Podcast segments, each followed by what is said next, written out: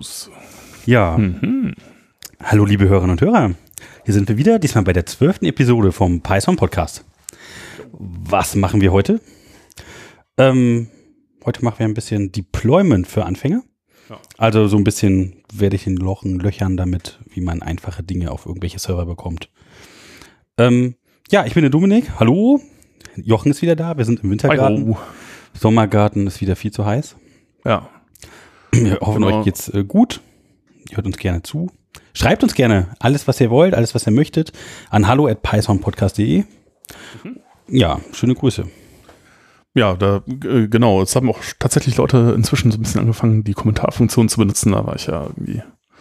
Ja, äh, unser äh, Pocketcast Chapter Marsch funktioniert nicht so wirklich. Wir wollen irgendwann noch mal ein bisschen daran basteln, dass das dann mal geht. Ja, und an den Kommentaren müssen wir wahrscheinlich auch noch so ein bisschen was tun. Da äh, ja, wäre es vielleicht nicht so schlecht, wenn man eine E-Mail-Benachrichtigung kriegen könnte und ähm, oder vielleicht zumindest ein Kommentarfeed oder sowas. Muss ich mal gucken, geht bestimmt. Ähm, Habe ich mir schon mal auf die To-Do-Liste geschrieben, aber muss auch irgendwie. Es ist, es ist nicht nur sehr warm, es ist auch irgendwie sehr wenig Zeit momentan für alle möglichen Dinge. Ja, ja, alles ja, auf einmal. So ist das halt. Ja. Aber äh, Genau, so ein bisschen haben wir, das haben wir ja schon. Insofern brauchen wir uns nicht die ganze Zeit nur zu beschweren, sondern können auch ein bisschen was erzählen. Vielleicht diesmal. ja, diesmal äh, ich dich ja ganz viel mit lustigen Dingen, äh, wie man, wieso man, warum man den ganzen Unsinn überhaupt macht. Ja, ja.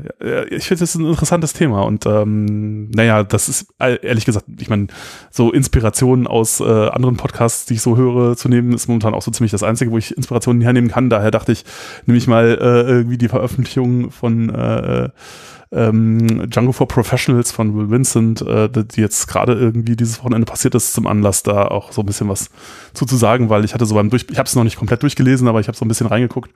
Also wie ihr merkt, wir sind direkt bei der nächsten Chapter Mark ähm, News der Szene. Äh, ja, Moment, genau, genau, Moment. Äh, News, ja, alles klar, habe ich gesetzt. Ja, äh, so beim, beim, beim Durchblättern habe ich schon gedacht, so, okay, das sind genau die Sachen, mit denen ich auch schon irgendwie lange rumgeplagt habe und ähm, das ist wirklich sehr schön gemacht.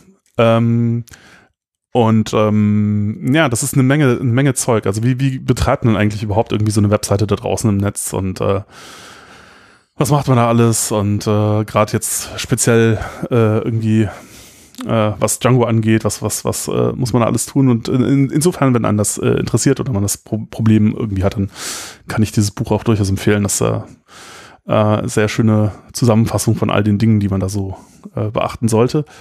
Ähm, ja, aber äh, eben, genau. Das ist, also ich fand immer, das kam immer zu kurz, also auch wenn man sich so andere Bücher anguckt. Dieser Teil, da wird dann immer gesagt, so, naja, äh, hm, Hände wedeln, das, das ist alles kompliziert, das ist nicht so einfach. Fragt eure, einfach euer Ops-Team. Ja, und dann hat man das vielleicht gar nicht, das ist blöd. Ähm, ja. Und ähm, genau das, äh, da kriegt man einen ganz guten Eindruck, was man da so tun kann. Und äh, irgendwie, ja, ich, ich fand immer, das ist ein Thema, was zu kurz kommt, aber was halt durchaus sehr wichtig ist, wenn man irgendwas auf die Straße kriegt. Und darüber wollten wir so ein bisschen was reden. Vor allen Dingen, weil, ja, wir müssen ja einfach mal alle Synergien äh, nutzen, die wir kriegen können. Ich glaube, du ja. wolltest ja auch irgendwie so eine Webseite haben oder so, ne? Ja, ja, genau. Ich wollte irgendwie so, ein, so einen Server mal selber auch irgendwie aufsetzen und ähm, da brauche ich so ein bisschen Hilfe natürlich bei und gucken, was man mit Python alles machen kann und da löche ich dich gleich ein bisschen mit. Ja. Ähm, haben wir noch irgendwelche News aus der Szene, die wir vielleicht dann noch äh, hier reinbekommen? Oder? Ja, ich würde einfach mal die Sachen, die so äh, passiert sind, einfach äh, nach und nach. Was haben, was haben wir denn da noch so? Ähm, du hast noch so einen Podcast gehört am Wochenende, Data Engineering. Ähm, da hast du irgendwas Spannendes zu erzählen. Da, ja, aber das weiß ich gar nicht, ob das jetzt so super in diese, dieses Format mh, hm, passt. Da ging es um äh, eine Firma, die halt so äh, ja, Label, Data Labeling macht. Also gut, ich mache ja auch viel Machine Learning Zeugs, äh, Data Science und ähm, da also ich fand, ich fand das deswegen gut, also äh, weil, also da ging, ich glaube, äh, wie, wie hieß, ähm, wie hieß die Firma nochmal? Cloudworker oder so. Der äh, Chef von denen, einer der Gründer, hatte halt äh, irgendwie auf dem Data Engineering Podcast da äh, äh, äh, was zu erzählt und ähm, äh, das, was er so beschrieben hat an, das sind die Probleme, die man normalerweise kriegt, wenn man äh, irgendwie äh, Firmen dabei helfen will, äh, irgendwas in die Richtung zu machen, das kam mir schon alles sehr bekannt vor, weil das sind halt auch die Dinge, die äh, ich immer beobachte, wenn ich da irgendwelche Projekte zu machen und ähm, ja, das sind halt so äh, eben, wenn man, die meisten denken, das ist kein Problem, woher kriegt man eigentlich die Daten? Dabei ist das ein Riesenproblem. Also äh, das ist oft etwas, was nicht wirklich gelöst wird äh, oder wo viel größere Schwierigkeiten dann tatsächlich äh, lauern, Leute als man so erwartet. alle Machine Learning, aber die haben gar keine Daten, um das zu tun. Ne? Genau, oder denken, sie haben die Daten, kommen aber irgendwie nicht ran oder brauchen die Daten aber in einem anderen Format und dann gibt es irgendwelche Abteilungen, die sich da querstellen. Das ist immer furchtbar. Also das ist immer ganz schrecklich, an die Daten ranzukommen, ist meistens ein großes Problem. Und ähm, da war, der hatte auch so ein paar lustige Beispiele dafür, äh, wie momentan da, äh, also auf welch äh, kuriose Ideen da Leute kommen, um Daten zu bekommen. Also momentan ist zum Beispiel, also wenn, wenn man irgendwas mit Bilderkennung machen möchte oder so, braucht man halt auch oft viele, viele Daten. Und äh, in, in Las Vegas scheint es wohl mittlerweile üblich zu sein, dass da äh, irgendwie die äh, irgendwie Hotelzimmer werden gefilmt. Ja, Hotelzimmer oder man mietet auf Airbnb äh, irgendwie diverse, diverse Geschichten und bezahlt mehr oder weniger oder gibt Leuten Goodies dafür, dass sie sich da reinstellen und dann darf man Fotos von ihnen machen oder so, weil man ja irgendwie unterschiedliche Leute in unterschiedlichen Situationen haben muss. Ne? Nicht, dass äh, irgendwie das Modell dann nur lernt, irgendwie den gleichen Raum wieder zu erkennen, das wäre ja doof, deswegen braucht man unterschiedliche. Und es ist, es ist nicht so einfach. Und dann äh, ist das natürlich auch relativ schnell, relativ teuer, wenn man die Daten versucht selber zu generieren. Oder muss irgendwie mit Drohnen rumfliegen und Sachen fotografieren und sowas. Klingt ja nach großem Spaß. Es ist, äh, ja, es, es klingt nach großem Spaß, aber es ist auch so ein bisschen, das ist alles so wilder Westen momentan so ein bisschen. Was ja auch, ja, je nachdem, kann das ja durchaus Spaß machen. Ja, ja, genau. Ja, Brown Coat Tonight. Mhm. ja, ähm. Äh, äh, genau, genau. Das, das habe ich gehört. Das fand ich, das fand ich ganz cool. Ähm, kann man sich mal anhören. Ich werde das einfach den Link dazu in die äh, Show Notes packen. Das hat jetzt aber gar nicht so viel mit Python zu tun, sondern es war eher so, ja, wie, wie kriege ich das eigentlich hin, wenn ich viele Daten zu annotieren habe und, und zu labeln? Äh, eher so Data Science, Machine Learning Geschichten. Dann hat die Erstgeist was getwittert ähm, zum nächsten äh. Camp, glaube ich, war das. Äh, ja. Ah, äh, okay.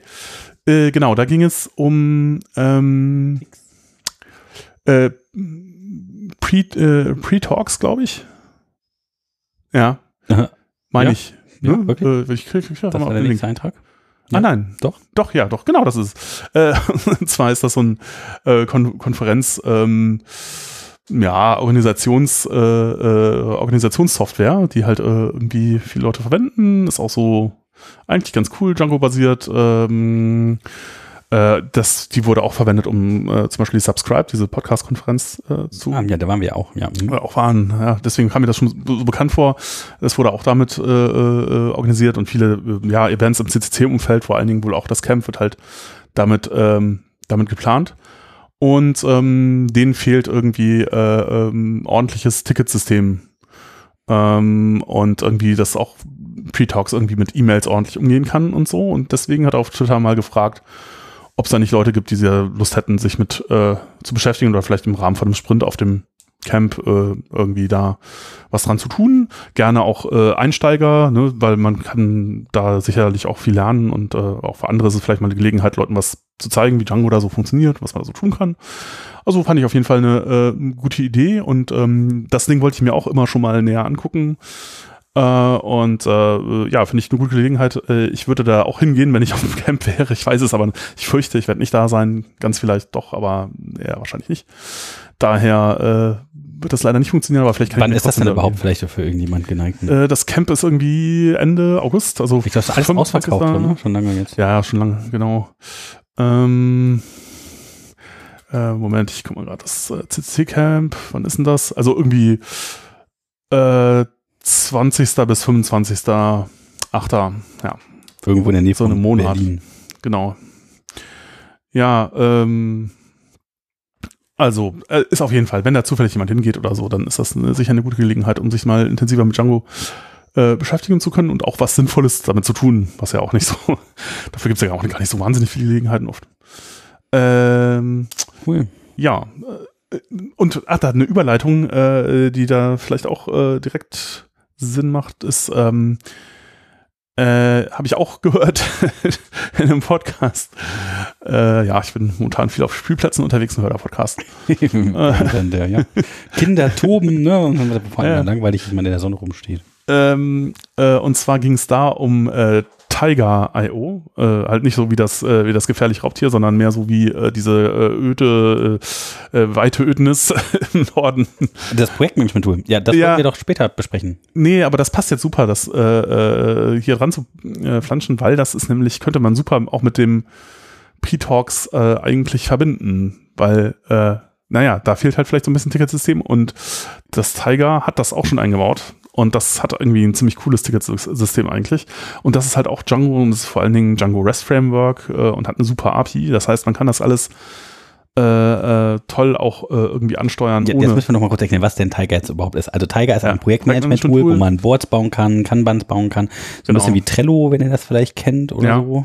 Wobei ich, ich würde sagen, also wenn, wenn man äh, äh, irgendwie Jira, äh, herzliches Beileid, wer es kennt, aber ja, tatsächlich. Ich find's, äh, ich hab, war öfter mal äh, in der, hatte das Missvergnügen, irgendwie da mich mit äh, beschäftigen zu müssen und das war immer, es war immer meistens eher schmerzhaft. Es kann aber auch sein, dass es einfach, ich meine, es ist einfach viel Zeug und ich habe jetzt auch meistens nicht so viel Lust, mich wie all the time mit Projektmanagement-Software zu beschäftigen. Daher, vielleicht lag es auch einfach daran, dass ich da nie so wirklich durchschaut habe, wie das funktioniert und äh, dann schnell was machen wollte und das ging dann halt nicht, weil es kompliziert ist und dann war ich irgendwie frustriert.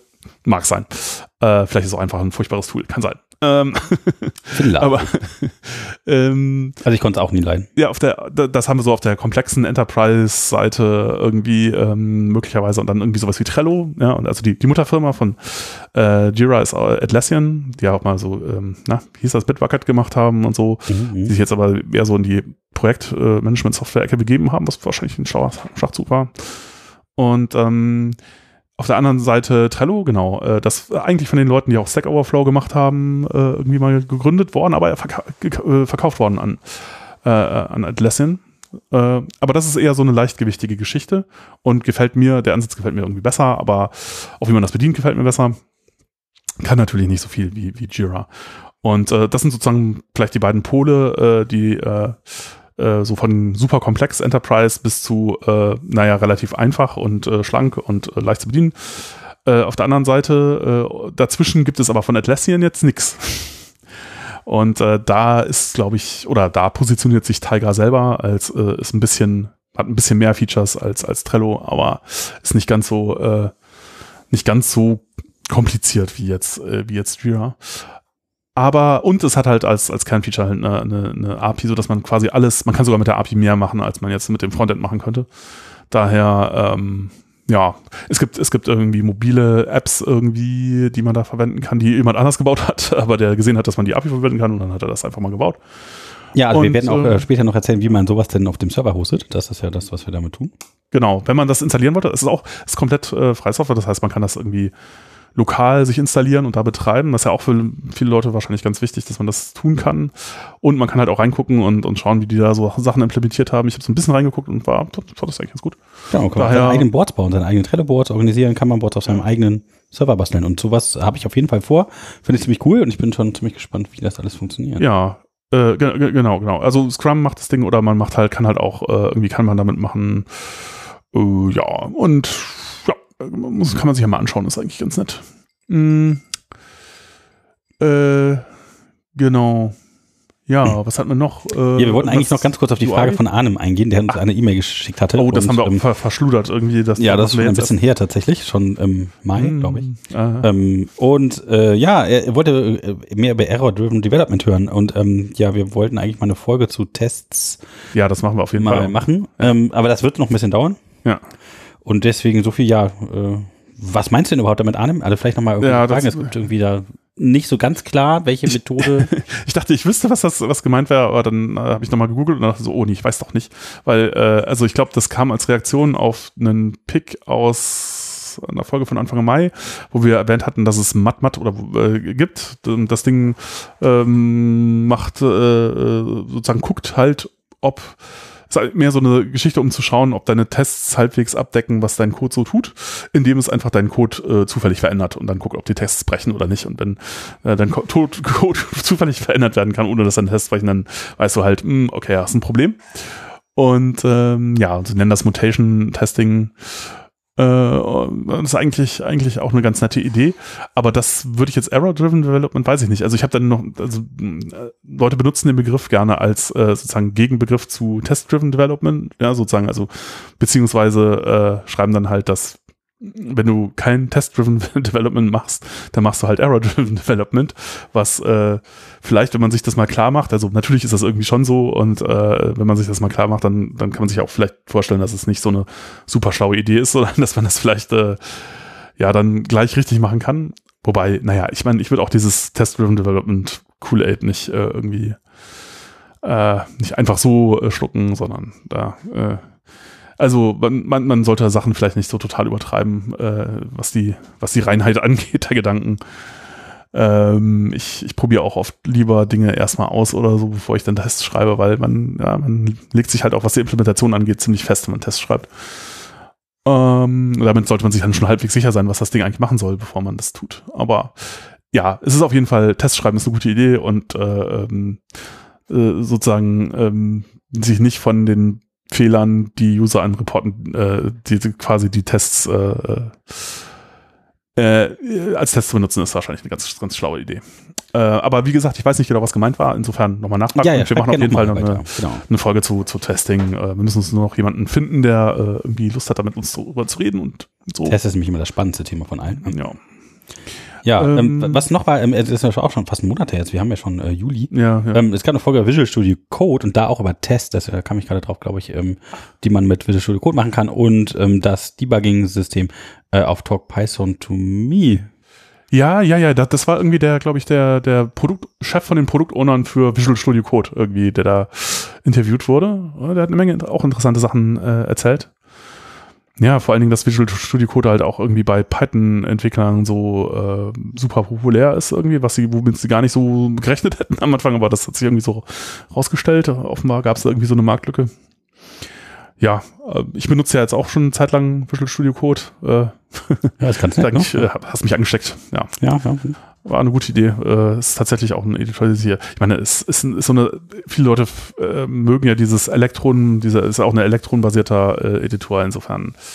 Ja, viele mögen das nicht so, aber es funktioniert ziemlich. Also wenn ich das zum Beispiel vergleiche mit PyCharm, PyCharm verwende ich, Mhm. habe ich auch irgendwie eine Zeit lang verwendet, oder fand ich auch ab und zu immer noch, aber äh, tatsächlich fühlt sich das irgendwie deutlich äh, Softer an, ne? so smoother. ja, irgendwie ist, äh, snappier. Ich weiß nicht, was kann man noch für Ja, es gibt da so ein paar Sachen, die funktionieren direkt, also irgendwie, ne? es ist, es ist einfach viel schneller. Es ist, fühlt sich schneller an. Vielleicht ist es gar nicht schneller, aber es fühlt sich schneller an.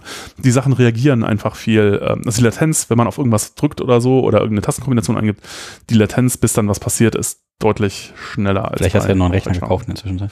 Nee, nee, äh, das daran, daran liegt's nicht.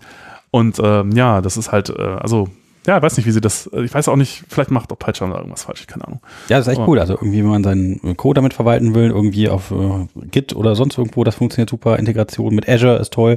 Man kann direkt automatisch CI irgendwie CD machen und das alles pushen. Man kann Live-Sharing machen und dann gemeinsam am Code arbeiten, was auch ziemlich Ja, gut mit- funktioniert. mit mehreren Auch Cursor. Mit Link und Multicursor und äh, Übertragung und geteiltem Terminal und mittlerweile, also in einem Nightly-Bild war das drin. Ich glaube, das müsste mittlerweile sogar schon im Stable sein, dass man jetzt auch über SSH einfach sich irgendwo auf eine Maschine legen kann und da im Verzeichnis entwickeln kann. Das ist auch ziemlich praktisch. Kannst du auf deine WSL-Maschine gehen oder auf den Raspi oder auf einen anderen Server, wenn du Ja. lustig bist und, Und direkt also- da editieren.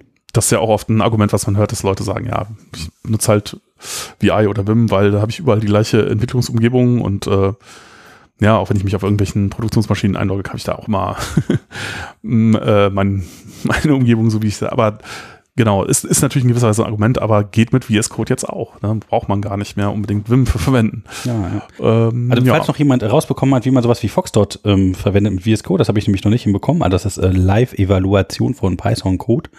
Äh, da hätte ich noch Lust drauf. Das würde ich gerne noch äh, rausfinden. Das müsste irgendwie funktionieren. Dass man irgendwie, weiß nicht, Alt-Enter drückt oder sowas und dann spielt er direkt die eine Zeile. Dann kann man Musik machen mit Foxtrot für Python. Das finde ich noch super. Sonst muss ich dann mich irgendwie dran basteln. Aber ja, so viel, ja. äh, Und- wenig Zeit für so viele Projekte, ja. Du, du hattest äh, irgendwas noch äh, reingeschrieben, PySimple, äh, Bei Simple GUI, GUI. ja, da äh, gibt es jetzt irgendwie eine einigermaßen vernünftige ähm, Version, die ist jetzt auch irgendwie vor, weiß nicht, wann das rausgekommen ist, vor ein, zwei Wochen oder so, ähm, die man ganz gut nutzen kann. Das ist ähm, ein Wrapper für Tkinter, TK oder PyQ5. Mhm.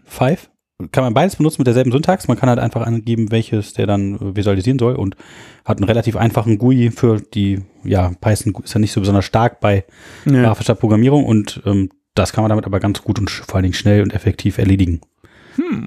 Das lohnt sich vielleicht da auch mal kurz Hm. Okay. reinzuschauen. Wollen wir mal angucken. Ich, Genau, jetzt hast du mir jetzt meine Ja. Woche schon fast geklaut. ach so, sorry. Ja, ja, der ich will einfach Ja. Ja. Äh, oh, ein, ein, ein äh, Podcast, den ich auch noch gerne noch erwähnen würde, ist äh, auch eine der letzten Django-Chat-Folgen mit Simon Willison. Also einem der Leute, die auch Django äh, quasi so mit aus der Taufe gehoben haben. Äh, ziemlich, äh, ist also mit vielleicht, also Audioqualität ist manchmal so ein bisschen, hm, aber äh, Ansonsten inhaltlich fand ich das sehr, sehr gut. Das war, äh, das war sehr, sehr spannend, was er da so alles erzählt hat. Äh, also was die Geschichte von Django angeht, aber auch was so die aktuellen Entwicklungen sind, was er für spannend hält. Ne? Das halt gerade irgendwie äh, äh, ja, äh, so momentan spielt, äh, äh, Async-Geschichten spielen da eine große Rolle, ne? die sind gerade sehr spannend oder ähm, sein, sein äh, Privat, also oder sein, sein, sein Pet-Projekt, was aber jetzt auch mittlerweile so groß geworden ist, dass ähm, Pet oder Pet? Was? Pet, was? also, Haustiere. ja, ja, so Nebenprojekt halt, aber es ist nicht mehr wirklich so neben, sondern hat er irgendwie auch eine, Das Python-Halsband für die Katze, oder? nee, äh, ja, also, ähm, äh, er hat da irgendwie eine, eine irgendeine Fellowship gekriegt, ich weiß es nicht genau, wo er dann von irgendeiner Uni ein Jahr lang bezahlt wird dafür, das jetzt zu entwickeln. Das schon mal, also daher geht auch die Entwicklung da momentan relativ schnell voran. Ist, äh, das Projekt heißt äh, Dataset. Mhm. Ach so. mhm. Äh, Genau, damit, das ist mir auch früher schon mal aufgefallen, hatte ich bestimmt auch schon mal ein paar Mal erwähnt oder so. Ich glaube schon, aber- hast du schon mal drüber gestolpert, ja. ja. genau. Werde ich mich, darüber können wir bestimmt auch nochmal eine eigene, eine eigene, eine eigene Sendung machen. Ich wollte mich damit auch noch intensiver beschäftigen. Das ist einfach eine sehr coole Idee, äh, irgendwie, wie man, ähm, ja, mit einer SQLite-Datenbank halt Data, äh, also Datensätze irgendwie verfügbar machen kann, öffentlich, ohne, und zwar auf eine Art, wie man halt sehr, sehr gut das abfragen kann, aber ohne, also man kann SQL-Statements einfach verwenden und man kann auch so coole Sachen machen wie JavaScript benutzen, um SQL-Statements zu erzeugen, die man dann verwenden kann, um die Daten noch zu fragen. Voll gut. Und normalerweise ist alles pui bäh, weil äh, schrecklich, schrecklich SQL-Injection droht und so, aber äh, mit, wenn man, man kann SQL, ähm, äh, SQLite so starten, dass man sagt, irgendwie, ja, das ist dann Datenbank ist Read-Only. Und dann ist das alles nicht mehr schlimm, weil es kann nichts passieren. Und äh, Mhm. da ist das, was man normalerweise nicht tun sollte, dann plötzlich alles erlaubt und cool. Okay. Das ist, äh, das ist, ja, es ist einfach, es ist, äh, es ist nett. Es ist, hat viele überraschende Wendungen, dieses Ding, wo man sich denkt, so, ach cool, das geht und das kann man so machen. Hm. Ja, die, Ja. die Datasette-Folge müssen wir übrigens dann nochmal aufschreiben. Die steht nämlich gar nicht noch Ja, ja, Folgen. die muss da noch, die muss da mit drauf. Genau, das war, also diese, diese Podcast-Episode kann ich Leuten durchaus, die also sich für Django und so interessieren, ins Herz legen, ist sehr, sehr nett. Ähm, Ja, ich würde sagen, jetzt haben wir aber die, die News halt durch und machen den nächsten Ja. Chaptermark, weil so langsam löche ich dich jetzt damit, wie das denn jetzt überhaupt funktioniert mit dem Server. Und wir fangen wirklich von ganz äh, Basis-Bodensatz an, also so gar keine Ahnung, wie macht ihr das und so und wo und ja, ich Mhm. möchte mich auch wissen, wie man das am besten macht, so Best Practice, was, was sagt denn Jochen dazu? Und ja, ich Ja. würde sagen, können wir starten jetzt mit unserem Hauptthema, ne? Server, Dann starten wir da mal. Server Deployment für Anfänger. Ja, äh, erstmal äh, Server. Was ist denn das? Also irgendwo so ein Rechner, der irgendwie bedienbar ist. Das sollte ja irgendwie so klar sein. Aber ähm, ja, wie nehme ich denn da? Also für was mache ich denn da für, einen- für einen Server? Nehme ich äh, irgendeinen Hosting-Anbieter, äh, Cloud, dedizierten Mhm. Server, virtuellen Server? Warum? Und so. Ähm, boah, ich brauche ja noch irgendwie jetzt eine Domain und so. Mhm. Ne? Wie wird's denn das irgendwie so? Ja, also was man auf jeden Fall tun sollte, ist halt irgendwie eine Domain selber registrieren und äh, was nicht so, äh, also man sollte vielleicht, Da schreibst du einen Brief und schickst ihn an eine Stelle. ja, nee, da gibt's ganz viele Anbieter, ich weiß nicht, Liebes kann man, Universum, ich hätte gerne diese Domain. ja, äh, es gibt ja diverse Anbieter, da muss man halt ein bisschen Geld bezahlen, das kostet gar nicht so viel pro Jahr und dann hat man halt eine Domain. Ähm, du hast Um- gesagt, selber registrieren. Also es gibt ja, Ja. verschiedenste Server, Ja. Hoster, die das alles mit einbieten. Ja, aber das ist vielleicht nicht so eine schlaue Idee, das zu machen, sondern äh, Aus besser, welchem Grund? Weil man das ja ändern können will. Also bei vielen kann man das auch ändern, das ist kein Problem, aber äh, also ich kenne das auch, dass viele, also so gerade, äh, weiß ich nicht, eben diese, äh, ja, äh, Welt, Wald und Wiesen, äh, Muster. Da hat man dann oft irgendwie so ein Formular, wo man irgendwie den S-Geschichten eingeben kann, aber dann halt die Sachen, die man braucht, Also weiß ich nicht, irgendwelche, äh, äh, wie heißen diese Dinge, äh, Verified Domain, SPF Records oder, also es gibt diverse Records, die man unter Umständen einstellen können möchte. Was ist ein Record? Fragen wir es mal. Oh, oh Gott, oh Gott, oh Gott. Erklären, wie das Domain Name System funktioniert. Also das ist im Grunde eine verteilte Datenbank, die ähm, äh, Informationen darüber enthält, wie äh, Namen auf IP-Adressen äh, aufgelöst werden und umgekehrt. Das heißt, da steht ah. irgendwo so, wenn man irgendwie den Nameserver irgendwie fragt, keine Ahnung, der einzige, der ist wahrscheinlich bekannt ist, irgendwie der von Google mit den 4.8 oder sowas oder 8.4.4 ja. oder was. Und dann gibt es ja aber noch einige unabhängigere, wenn man nicht alle seine Daten zu Google schicken möchte. Aber ähm, die fragt man dann und die wissen dann, wo, hinter welcher IP mhm. oder hinter welchem Namen welcher IP den, steht. Ja, man kann auch einen eigenen Resolver betreiben. Also man kann das durchaus von Hand auch machen. Das ist vielleicht mal eine ganz interessante Geschichte, dass man halt äh, irgendwie äh, das mal einfach von Hand mit den S-Abfragen irgendwas resolved. Ja? Mhm. Also man resolved das halt so von hinten nach vorne. Also wenn man jetzt äh, irgendwie pythonpodcast.de hätte, dann würde man erstmal gucken, okay, also was man wissen muss, ist, äh, äh, man braucht äh, irgendwie so einen Root-Name-Server, aber wenn man eine IP von dem hat, dann kann man den halt fragen, okay, was ist denn der Name-Server, der zuständig ist für die .de-Zone? Der Root-Name-Server, das sind die großen Knotenpunkte. Ja. Kriege ich das irgendwie raus, wenn ich so ein Trace-Root mache, wo die irgendwie hängen? Ja, die sind weltweit verteilt. Da gibt es ein paar von äh, rootservers.net, irgendwie a.rootservers.net und also ein paar. Also ich weiß jetzt gar nicht mehr genau, alles äh, schon uraltes Wissen, vielleicht ist auch mittlerweile alles anders. Äh, aber es, also auf der ganzen Welt sind halt ein paar von denen verteilt und ähm, äh, normalerweise, also einige von denen sind halt einfach, die IP-Adressen sind halt eingebaut in diverse äh, Resolver-Libraries, daher äh, ja, aber das muss man irgendwie wissen, sonst kommt man halt auch nicht weiter. Und äh, von denen kann man sich dann halt durchhangeln bis zu der Domain, die man eigentlich haben möchte. Und quasi für jeden Teil der Domain fragt man dann halt den entsprechenden Nameserver, also über sogenannte eben die Records, also NS-Records sind halt die Records, die zuständig sind, einem sa zu sagen, was denn der Nameserver, zuständige Nameserver ist. Also ich frage halt quasi den äh, ähm, NS-Record für .de, den Root-Server, und dann kriege ich halt irgendwie den Nameserver, der zuständig ist für die DE-Zone. Äh, und das ist halt, äh, na, wie heißen sie noch? Hier, äh, mhm. äh, Denik. Ah ja. Betreibt irgendwo Frankfurt, steht die, glaube ich. Und ähm, die haben dann das DE-Zone-File irgendwie äh, drin und äh, da steht dann halt drin, wer, äh, also in dem File steht vor allen Dingen, stehen die NS-Records für alle DE-Domains. Sozusagen, das heißt, wenn ich jetzt wissen will, wer ist, welcher Nameserver ist dann zuständig für pythonpodcast.de, dann hole ich mir eben den NS-Record für Python Podcast äh, in, der, in dem äh, äh, Nameserver, der für .de zuständig ist. Und dann, ähm, genau, kriege ich das äh, irgendwie zurück. Kann ich das auch irgendwie selber machen, dass ich ja. sage so, hey, hier, ich heiße jetzt gerne, äh, ne? Ja. Dominik mein Python kommen oder sowas oder de, wir wollen ja zu Denik und dann sage ich der Denik so, hey, hier, ich wäre es gerne so, ist das noch frei und schickt das dann da irgendwie ja, da, da bei gut, den das Liste. Geht, das geht nicht unbedingt so einfach. Also, das heißt, ich musste ein Registrier, Registrar für ein, verwenden. Ja, also früher ging das auch. Da kommt man einfach, äh, ist man da vorbeigegangen beim Denik, hat da die Tür geklopft und gesagt, hallo, ich hatte, ich hätte mal so gerne eine Domain. Das ging, aber das geht Hier schon lange nicht mehr. ja, äh, oh. ja. Kam so viele Leute wahrscheinlich auf diese Idee, ja.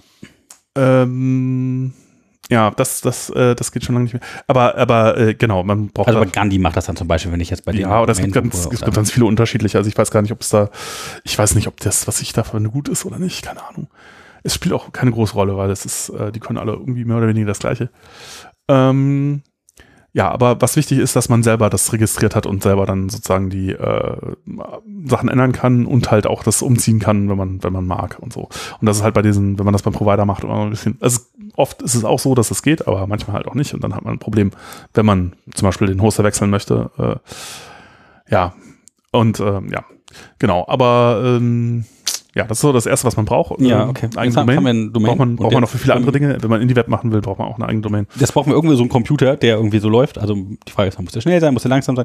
Was ist das denn? Also haben wir da jetzt tatsächlich einen Computer, der mit Kernfestplatte. Oh, oh, sorry, stopp, stopp, stopp. Ich war mit dem, mit dem Auflösen noch nicht fertig. Also wenn man so, jetzt oh. den, den, den, den NS-Rekord von der Domain hat, das heißt noch nicht, dann muss man den Nameserver noch fragen, was ist denn jetzt zum Beispiel der A-Record? Das ist halt das, was halt die IP einem gibt für äh, eine bestimmte Domain. Äh, ja, es gibt auch noch andere, es gibt MX-Records, die halt einem sagen, wo die äh, ähm, wer zuständig ist für Mail. Äh, Ah, es gibt ah. halt, ja, es gibt ja eine ganze Menge Zeugs. Es gibt Text, äh, es gibt, es gibt doch Textrecords und, und weiß der Teufel. Und manche von denen werden auch missbraucht, um andere Sachen zu signalisieren. Aber wenn man so solche Sachen machen möchte wie, ähm, man möchte Mail äh, irgendwie von einem ja, Drittanbieter machen lassen, weil man keinen Bock hat, das irgendwie alles selber äh, äh, aufzusetzen zu maintainen, dann muss man da eine ganze Menge Records setzen und so. Oder auch für andere andere Geschichten, Services, die man da benutzen kann, damit halt sozusagen andere äh, unter mehr oder weniger unter der Domain auftreten können äh, und äh, dafür Ja, ja, ist das, ganz- das, das will ich auf jeden Fall auch machen. Ich möchte ja gerne ganzen Projekte unter unterschiedlichen Domains, die ich mir dann irgendwie buche, vielleicht auf einen größeren Server legen und die dann irgendwie da reinrouten oder Ja, das, das ist nochmal ein anderes, anderes Problem, das geht natürlich auch, aber äh, allein, man ist gut, DNS unter Kontrolle zu haben. Jedenfalls, also man muss nicht unbedingt einen eigenen Nameserver betreiben. Das mache ich doch teilweise noch, aber das ist auch irgendwie eher schmerzhaft. Weil man hat auch direkt so mit Security-Geschichten oft, und dann gibt's so diese komischen DNS-Amplification-Angriffe und blöde Geschichten und so Zeugs, mit denen man zu tun kriegt. Das, ah. Ja, aber ähm, also man will das eigentlich, glaube ich, nicht unbedingt selber betreiben, wenn man da nicht Spaß dran hat. Aber äh, trotzdem möchte man die, die Records bestimmen können, weil das für viele Services, die man sonst so benutzen möchte, halt auch wichtig ist. So, ich glaube, damit sind wir aber mit DNS im Grunde durch. Ne? Ja, das können wir endlich auf einen Server. Jetzt haben wir so einen Server, der hat dann irgendwie nur so eine IP, ne? Dann wir wissen noch gar nicht, Genau, das den- nicht, aber Nee, noch nicht. Wir haben noch keinen, wir haben nur das DNS unter Kontrolle. Wir können das jetzt auf eine beliebige IP zeigen lassen, sozusagen. Also Genau. Zum Beispiel einfach, das, wenn man jetzt äh, es gibt sowas wie Dünn-DNS, das heißt, wir könnten sogar zu Hause einfach einen Rechner ans Netz hängen oder so, wenn Ja, wir aber eine dann musst du- haben und dann, dann musst du deinen Nameserver selber betreiben, irgendwie wahrscheinlich. Ich glaube, man muss, es gibt so einen Service, da muss man immer nur denen immer sagen, hey, ich bin jetzt hier, ich bin jetzt hier, ich bin jetzt hier, irgendwie so. Ja, ja, klar. Es gibt auch in vielen, in vielen Routern ist das eingebaut, zum Beispiel eine Fr- Fritzbox macht das. Dem kann man einfach, da kann man einfach sagen, so, das ist mein DNS-Anbieter und ähm, dann kriegt man halt immer eine äh, entsprechende, dann macht die das automatisch, dass sie halt immer, wenn sich die IP-Adresse ändert, dann schickt die halt irgendwie einen Request dahin und sagt, okay, äh, Findest mich hier, hallo. genau. Und dann kann man auch seinen Kram zu Hause immer erreichen. Äh, ja. Wobei man da wahrscheinlich eigentlich eher sowas wie ein VPN verwenden will, aber äh, dünn, dünn DNS geht auch. Aber ist eigentlich heutzutage alles nicht mehr so richtig relevant, glaube ich. Ähm, ja, äh, genau. Also wenn man DNS unter Kontrolle hat, dann kann man halt jetzt, wenn man Jetzt irgendwie endlich der Compute. wenn man jetzt einen Server hätte irgendwo, der unter der IP verfügbar ist, dann äh, kann man sozusagen äh, die Domain darauf zeigen lassen. So, und jetzt ist die Frage, was für einen Rechner will ich denn da haben? Will ich irgendwie vom großen Rechenzentrum haben? Will ich einen bei mir zu Hause in die Ecke stellen? Möchte ich irgendwie so einen Cloud-Server mir mieten? Möchte ich so einen dedizierten Server haben? Das kann man ja skalieren von zwei bis, weiß nicht, wahrscheinlich 200, 2000 Euro im Ja, das kommt Monat darauf an. Also, oder so, ja. was man damit vorhat, äh, für die meisten Leute wird äh, irgendwie da äh, weniger, wahrscheinlich eher mehr sein. Also wird, wird wenig reichen, weil Ja, es gibt ja auch so WordPress-Hosting-Anbieter oder sowas, da kann man wahrscheinlich nichts anderes machen, aus einem WordPress-Blog Ja, ja. drauf hosten, der auch Mhm. schon ziemlich viel kann, wenn man jetzt nicht so viele Besucher hat, aber Ja, äh, ist aber ist aber nicht das, was man wahrscheinlich haben will, wenn man jetzt Python macht oder so, oder dann möchte man das Vielleicht. schon äh, schon selber tun können. Also es gibt auch eben für Python Hosting nicht so viele Anbieter, die da was äh, ist denn jetzt Python-Hosting? Weil ich dachte, genau, da läuft gibt jetzt ein es nicht. Genau, ja. Das ist halt, also bei WordPress ist halt klar, äh, ist halt die Software. Sowas gibt es natürlich für bestimmte äh, ähm, Python-Geschichten auch. Also es gibt zum Beispiel, muss ich jetzt nochmal nachgucken, habe ich letztens irgendwie gesehen, wenn man jetzt einfach nur ein CMS haben will unter einer Domain, da gibt es da auch Anbieter. Diego, Diego, Diego, ah, ich weiß es nicht mehr, ich nachgucken. Äh, die bieten an, dass man irgendwie ein Wagtail äh, CMS oder halt äh, ein, ein, ein äh, Django CMS, CMS bekommt, da gehostet und das ist dann so ähnlich wie WordPress Hosting. Also so Okay, Sachen. das läuft dann auch im virtuellen Container irgendwo. Das, nee, das, ja, das weiß ich, nee, das weiß ich nicht, ob die da einen extra Container pro äh, ähm, Seite hochfahren. Ich denke nicht. Also wenn man sich zum Beispiel, also da, wenn man sich anguckt, ähm, was da die User sind, die man teilweise, wenn man in manchen Feldern versucht, irgendwas einzugeben, dann kommt da eine Liste der User hoch oder so. Da kommt ziemlich wildes Zeug hoch. Das heißt, ich gehe mal davon aus, es ist nicht äh, irgendwie pro Domain oder so gekapselt, sondern das ist halt eine Datenbank, auf der alle sind. Und dann gibt's halt unterschiedliche Sites. Und ähm, das ist ja auch durchaus vernünftig unter Umständen. Ne? Also äh, du brauchst nicht unbedingt einen Container für äh, eine eigene Seite da. Das ist äh, gar nicht nötig. Ist ja bei Word- WordPress-Geschichten wahrscheinlich auch nicht so. Ähm, und ähm, äh, genau, das, das gibt durchaus da auch Anbieter, aber das sind viel weniger als jetzt im PHP-Umfeld oder WordPress oder so, wo es halt, äh, wo das eine große Geschichte ist. Ähm, was eher, äh, eher eine Rolle spielt, wenn man jetzt Python-Applikationen irgendwo hosten will, ist halt sowas wie, also wenn man jetzt kommerzielle Anbieter, wir gehen einfach mal von, von einfach zu, es wird schwieriger oder komplizierter oder man kann mehr selber kontrollieren äh, durch.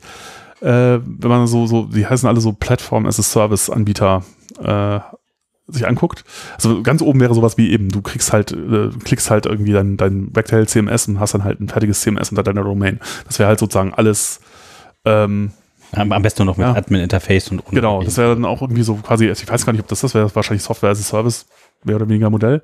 Dann Plattform as a Service ist, naja, du ähm, äh, sagst nicht, du kriegst jetzt nicht eine fertiges, äh, fertige Webseite sozusagen, schlüsselfertig, äh, sondern du kannst, fertige Webseite, schön, ja. ja, so, so, sondern du kriegst halt irgendwie, äh, du hast halt einen Account bei Heroku oder sowas, also Anbieter wären das sowas wie Heroku oder Python Anywhere oder so.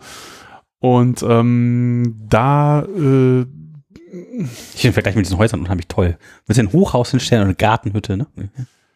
Ja, äh, also sag mal so, das ist halt äh, äh, im Grunde, ja, da, da sind das dann oft wahrscheinlich Container, die da hochgefahren werden. Äh, Und du hast halt solche Dinge wie Datenbank ist halt schon einfach Du irgendwie wohnst in einem da. Hotel. Du musst Und dann gehst du unten in die ist, Lobby. Es ist quasi so eine Art Hotel. dem- Ja. Rezeptionisten Obwohl ich weiß, ich weiß nicht, ob diese Analogie trägt. Also wenn wenn Software as a Service, also wenn du dieses Lieber Concierge, ich hätte gerne einen Kaffee. ja, was wäre denn dann, was wäre denn das fertige, die fertige, das fertige WordPress, was man sich nur noch einloggen braucht? Da ist der Pool schon So. vorgeheizt und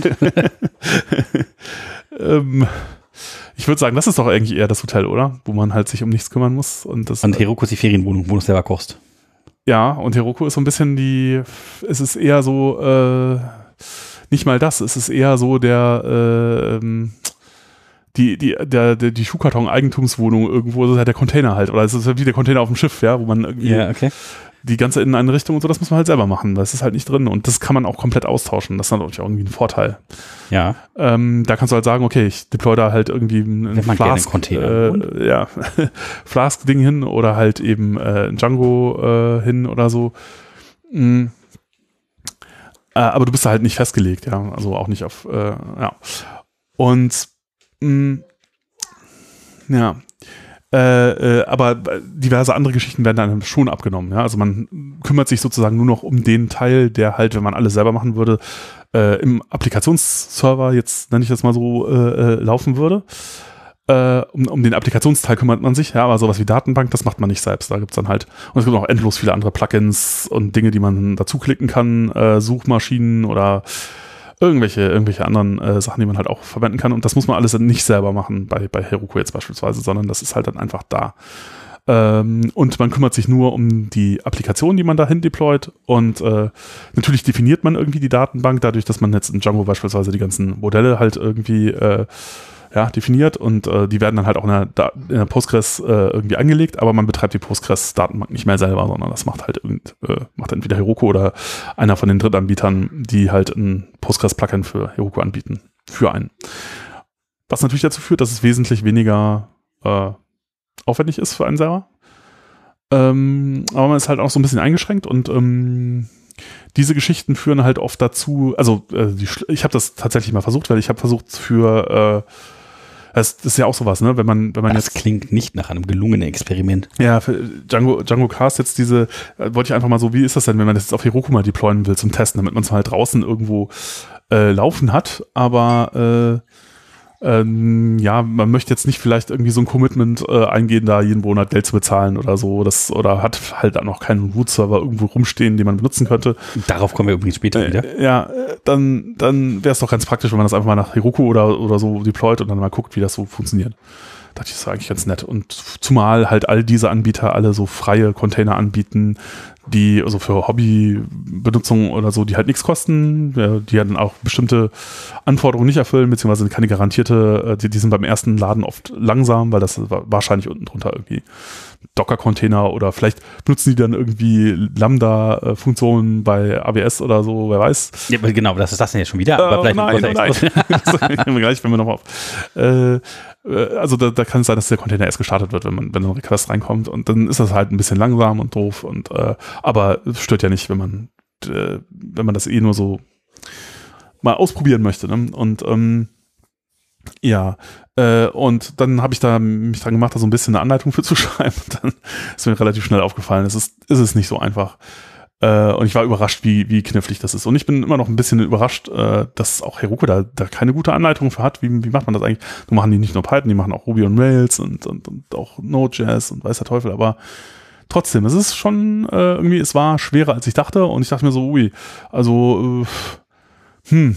Wenn der Junge daran knappert, dann hm, weiß ich jetzt nicht, ob ich jetzt anfange, unbedingt ja. mich da so reinstürzen möchte. Also, ich meine, auch dieses Django for Professionals Buch kann man sich auch mal angucken. Auch der, äh, auch Vincent meinte schon so, das ist alles irgendwie immer, also die Sachen so hinzukriegen, dass sie dann tatsächlich funktionieren, so ist oft schwerer, als man so denkt. Und es war echt nicht mal ganz einfach. Das Containerschiff ist vielleicht überladen und hatte irgendwie halbe Schlagseite, man weiß es nicht genau. Ja, also, aber es ist halt, also ich fand jetzt überraschend, wie viel wenig einfacher das ist, als wenn man alles selber macht. Also der Schritt von also ehrlich gesagt, ich finde es, das mag aber auch daran liegen, dass ich das häufiger selber mache äh, irgendwie. Ich fand es einfacher, das selber zu machen als bei, bei Heroku. Das, weil man stößt halt sofort auf so Probleme. Gut, kann auch sein, dass mir das vielleicht ist das vielen Leuten egal, aber ich denke mir halt so, naja, heutzutage Webseite ohne SSL, das ist eigentlich eher kaputt. Also das muss eigentlich SSL, muss irgendwie gehen und eigentlich ist das ja auch kein Problem mit Let's Encrypt und so. Aber äh, für die Hobby-Seite äh, äh bei Heroku, bei, bei den ähm, funktioniert das nicht. Und das hat mich, es, es hat mir, es ist mir nicht leicht gefallen, rauszukriegen, dass es wirklich nicht funktioniert. Und ich musste da tief graben und ich bin in irgendwelchen Issues gelandet, wo dann einer, einer der Entwickler bei Heroku dann irgendwie schrieb, huh, das sollten wir vielleicht mal in die Dokumentation schreiben, dass das wirklich nicht geht. Also auch mit diesem Weg geht es nicht.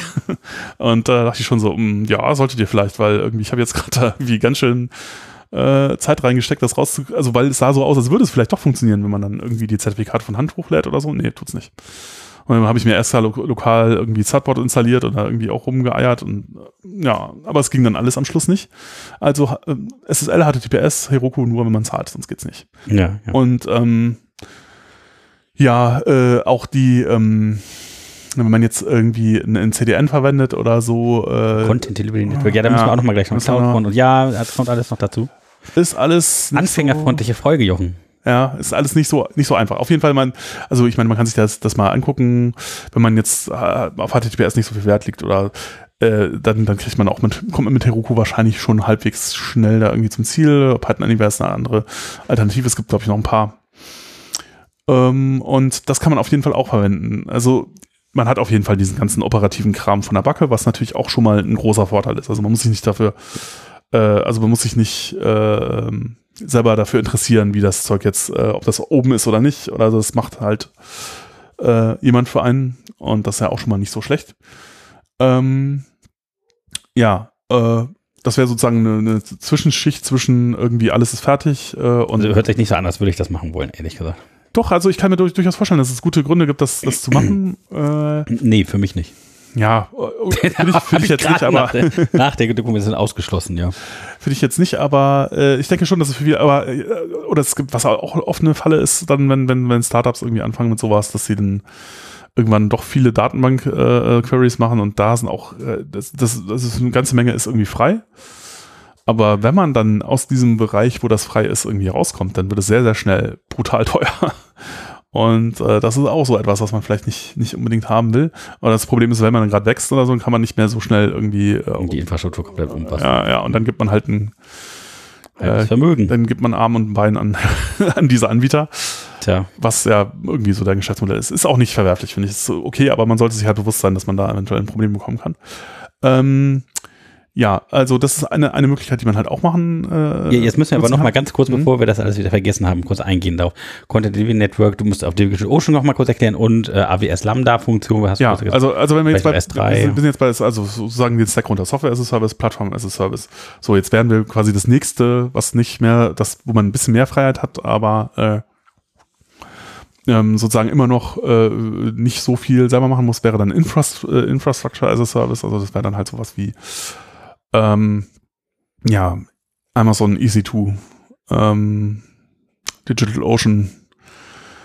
Also da äh, bekommt man im Grunde äh, ja einen, einen Container, auf dem irgendein Linux oder so läuft, wo man sich einloggen kann als, als Root per SSH. Und dann ist man auf sich alleine gestellt. Da muss man, man den Rest macht man dann halt selber. Ähm, das hört sich gar nicht so schlecht an. Ja, das hört sich gar nicht so schlecht an. Das ist auch, glaube ich, eine ganz, äh, ganz nette Geschichte. Also Welches Linux nehme ich denn da? Fedora, Ubuntu, Debian? Spielt im Grunde keine große Rolle, würde ich jetzt mal so sagen. Also, äh, ich, vielleicht. Gibt es kein System, was besonders gut Python unterstützt oder so? Nee. Nee, nee, das System Python kann man in keinem von den Fällen verwenden, daher. Ist eh egal, muss man eh immer neu installieren oder selber installieren. Ähm, hat Fedora jetzt nicht drei standardmäßig alles schon drin? Ja, trotzdem, nee. Äh, wie, wie, hat das, äh, Barry Warsaw äh, hat das mal auch auf Twitter geschrieben, so First Rule of Python is you don't use System, don't use System Python. du musst ja immer dein eigenes Python installieren, das ist, das ist kein Spaß. Ähm, ja, also äh, äh, genau, also insofern würde ich sagen, macht also, also der, der, einzige Unterschied, den ich noch sehen würde, der relevant ist, ist einmal, welches Paketmanagementsystem einem irgendwie besser oder schlechter gefällt und ähm, ob man System D mag oder nicht. Mhm. Weil, äh, genau, wenn man das mag, dann kann man das ja benutzen. Und da gibt es halt Unterschiede, je nachdem, welche Distribution man verwendet. Das halt System nimmt auch dann sowas wie Logging ab oder sowas, das mag man vielleicht nicht, ja, oder? Ja, aber auch vor allen Dingen also sowas wie, wie, wie sorgt man eigentlich dafür, dass der Kram, den man äh, laufen haben möchte, eigentlich läuft und am Laufen bleibt und so. Das, ähm, ja, äh, kann man über System D auch machen. Ähm, kann auch irgendwas anderes nehmen. Äh, ich nehme öfter Supervised D, äh, aber ist auch, also im Grunde ist es was egal. vorher, äh, Init, äh, was? Äh, F, Init System 5? System 5, ich weiß, ich weiß nicht genau, Init-Files, äh, es gibt da auch andere Konzepte, wie man, ja, also System D hat schon nette Konzepte, aber es ist halt auch, es hat also manchmal so, ich hatte da irgendwie eine ganz spannende äh, Folge dazu nochmal gehört. Irgendwann, äh, die war in irgendeinem Chaos Radio Express mit einem von den Developern da. Irgendwie, das war schon ein bisschen hier. Ja, äh, na, wer ist da noch? Äh, ja, Namensgedächtnis, hm, keine Ahnung. Ja, genau. Äh, ja. Okay, also völlig egal welches System. Also ich baue mir dann Fedora und Ubuntu drauf zum Beispiel, weil ich äh, das so ein bisschen schon kenne oder so. Ja. Dann irgendwie dann mit den Repos schon ein bisschen weiß, wo ich meine Pakete finde und dann EZ2 oder warum sollte ich das tun? Warum nicht direkt einen eigenen Server? Also ja, genau, weil halt auch da dir das natürlich abgenommen wird, dass du dafür sorgen musst, äh, dass das Ding ordentlich läuft oder so.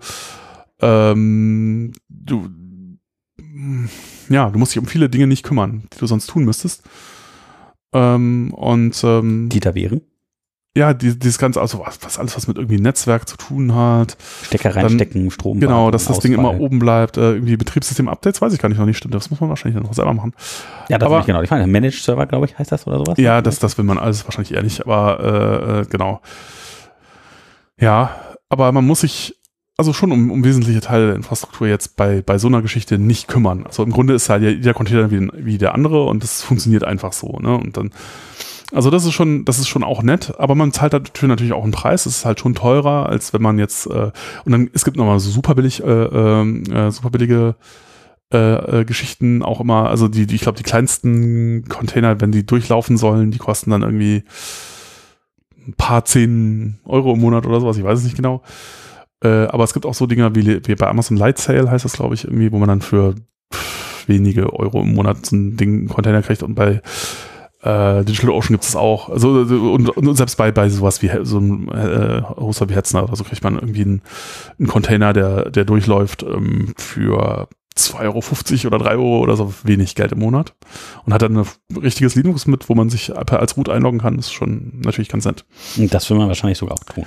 Ja, ja. Äh, hängt dann davon ab, was man dann, wenn man jetzt eine fette Datenbank braucht, dann geht das halt wahrscheinlich nicht mehr, dann braucht man halt Hauptspeicher und den hat man da nicht. Aber äh, ja, also so eine Testinstallation. Aber wann braucht man denn eine fette Datenbank? Also so jetzt als äh, Datenmensch ja, wirst du ja wissen, ab wie viel Traffic man da so irgendwie. Nee, das hat mit dem Traffic gar nicht so viel zu tun, sondern eher viel damit zu tun, wie viele Daten es sind weil du willst, dass dein äh, Working Set im Hauptspeicher ist. Und das heißt, wenn du halt irgendwie ein paar Gigabyte äh, Daten hast, dann willst du halt ein paar Gigabyte Hauptspeicher haben, mindestens mal. Wäre so doppelt so viel oder so.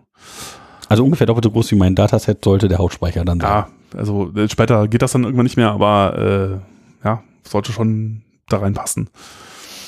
Ähm, und das, äh, die haben alle wenig Hauptspeicher natürlich, weil die teilen sich, die sind halt auf großen Maschinen meistens, aber es sind viele kleine Container und dann muss halt irgendwie, wenn die alle viel Hauptspeicher verbrauchen, ist halt natürlich irgendwie der Hauptspeicher weg. Wie kompliziert und wie kompliziert wäre es denn jetzt da, weiß nicht, wenn man jetzt mehrere kleine Services auf so einem Ding laufen lässt, das einen von denen umzuziehen? Auf eine größere Maschine. Oh, das ist, da, da bist du dann schon, das ist alles nicht mehr so einfach. Ich würde auch das nicht so machen, dass ich die Sachen da direkt laufen lasse. Kann man auch tun, aber ich würde eher sowas wie Docker nehmen. Tatsächlich. Also das heißt, du würdest dann auf einen dieser Ja. Cloud-Dinger einen Docker Ja. bauen, installieren oder Docker installieren. Docker Daemon starten und dann halt äh, mit so einem Docker Compose File das komplette System hochziehen, so dass dann halt für jeden Service, den man benutzen möchte in der im System, das man da hochfährt, dass man dafür einen Container hat, also man hat einen Container für die Datenbank, man hat Und einen Container man für Redis, man teilt sich dann genau die Dinger auf. Also kann man Docker so einstellen, dass er für alle verschiedenen Systeme unterschiedliche Hardware nimmt? Weil, Ja, das kannst du natürlich auch tun, aber das äh, würde ich am Anfang auch nicht machen. Nee, also, und dann geht's, dann geht's eher so in den Bereich von äh, Kubernetes und äh, diesen Geschichten, das, das willst du nicht. Du willst das, also das ist auch gar kein Problem. Also da, die, das, das musst du nicht machen. Also, Also äh, Kubernetes ist ein, eine Krake an Docker-Containern. Ja, da, das ist so ein bisschen der, das Problem mit Docker ist halt, dass der, das, das zu betreiben ist halt fies, Netzwerk ist fies, das ist alles, das entwickelt sich auch alles noch, das ist alles nicht so richtig äh, äh, gefestigt. Das ist nicht ganz so schlimm wie äh, jetzt bei den JavaScript-Frontends, äh, bei dem React oder so, aber es ist schon, es ist nicht so, äh, also man kann sich da nicht so gut drauf verlassen und vor allen Dingen fehlt die Unterstützung für viele Sachen. Und dann gibt es da eben dann, ähm, wenn man das in großem, wenn man eine komplette Cloud irgendwo betreiben möchte oder so, dann macht man da andere Geschichten, Management-Geschichten für. Da wäre wär jetzt Kubernetes ein Beispiel für. Aber äh, die Frage ist, ob man das braucht. Und wenn du das selber irgendwie nur ein System, das brauchst du nicht. Das, also würde ich jetzt mal einfach, das ist ein, äh, würde ich jetzt einfach so sagen, brauchst du Ja, ja, also ich habe eine bestimmte Voraussetzung tatsächlich. Also ich möchte so verschiedene Webseiten betreiben, Mhm. irgendwie, ne, irgendwie private Sachen. Dann Ja. hatten wir mal über IndieWeb besprochen, dann irgendwie sind Ja. die beiden Services da drauf und dann Ja. vielleicht noch irgendwie eine Firmenwebseite mit einem kleinen Login und vielleicht noch für IoT so ein bisschen so ein Server, der da irgendwie läuft und das irgendwie alles gerne parallel und Ja. ja. Das ist ja kein Problem. Wie baue ich das denn? Also wo fange ich denn da an? Also ich habe jetzt so einen Server dann Cloud am besten gemietet oder vielleicht doch irgendwie so einen dedizierten irgendwo hingestellt oder Ja, das nur einen hängt, halt- kleinen virtuellen genommen das oder? hängt halt wieder davon ab. Also ich würde einfach mal, also nur um das halt auszuprobieren, würde ich mit so einer kleinen Geschichte anfangen. Ja, aber deswegen Für- meine Frage nach dem Umzug. Also wenn ich ja merke, so, oh, ähm, umziehen, dann muss ich alles normal machen. Also das ist ja nee, blöd. musst du Dann- nicht. Das ist ja da, dafür hast du ja deine Do- Domain registriert. Ja, aber den Server muss ich ja umziehen. Also die ganzen Sachen muss ich ja nochmal konfigurieren. Ja, aber dann nee, dann mu- musst du gar nichts machen. Wenn du Docker nimmst, hast du dieses Problem gelöst. Ach, das heißt, ich äh, baue den Container einfach neu auf einem anderen System. Ja, genau. Du sagst einfach auf dem anderen System Docker Compose deinen Docker YAML-File ab, fertig. Nicht mal das, du, also gut, man würde das jetzt nicht von Hand ausführen, sondern man würde dann halt irgendwie das in Systemd anhängen oder in, in Supervised.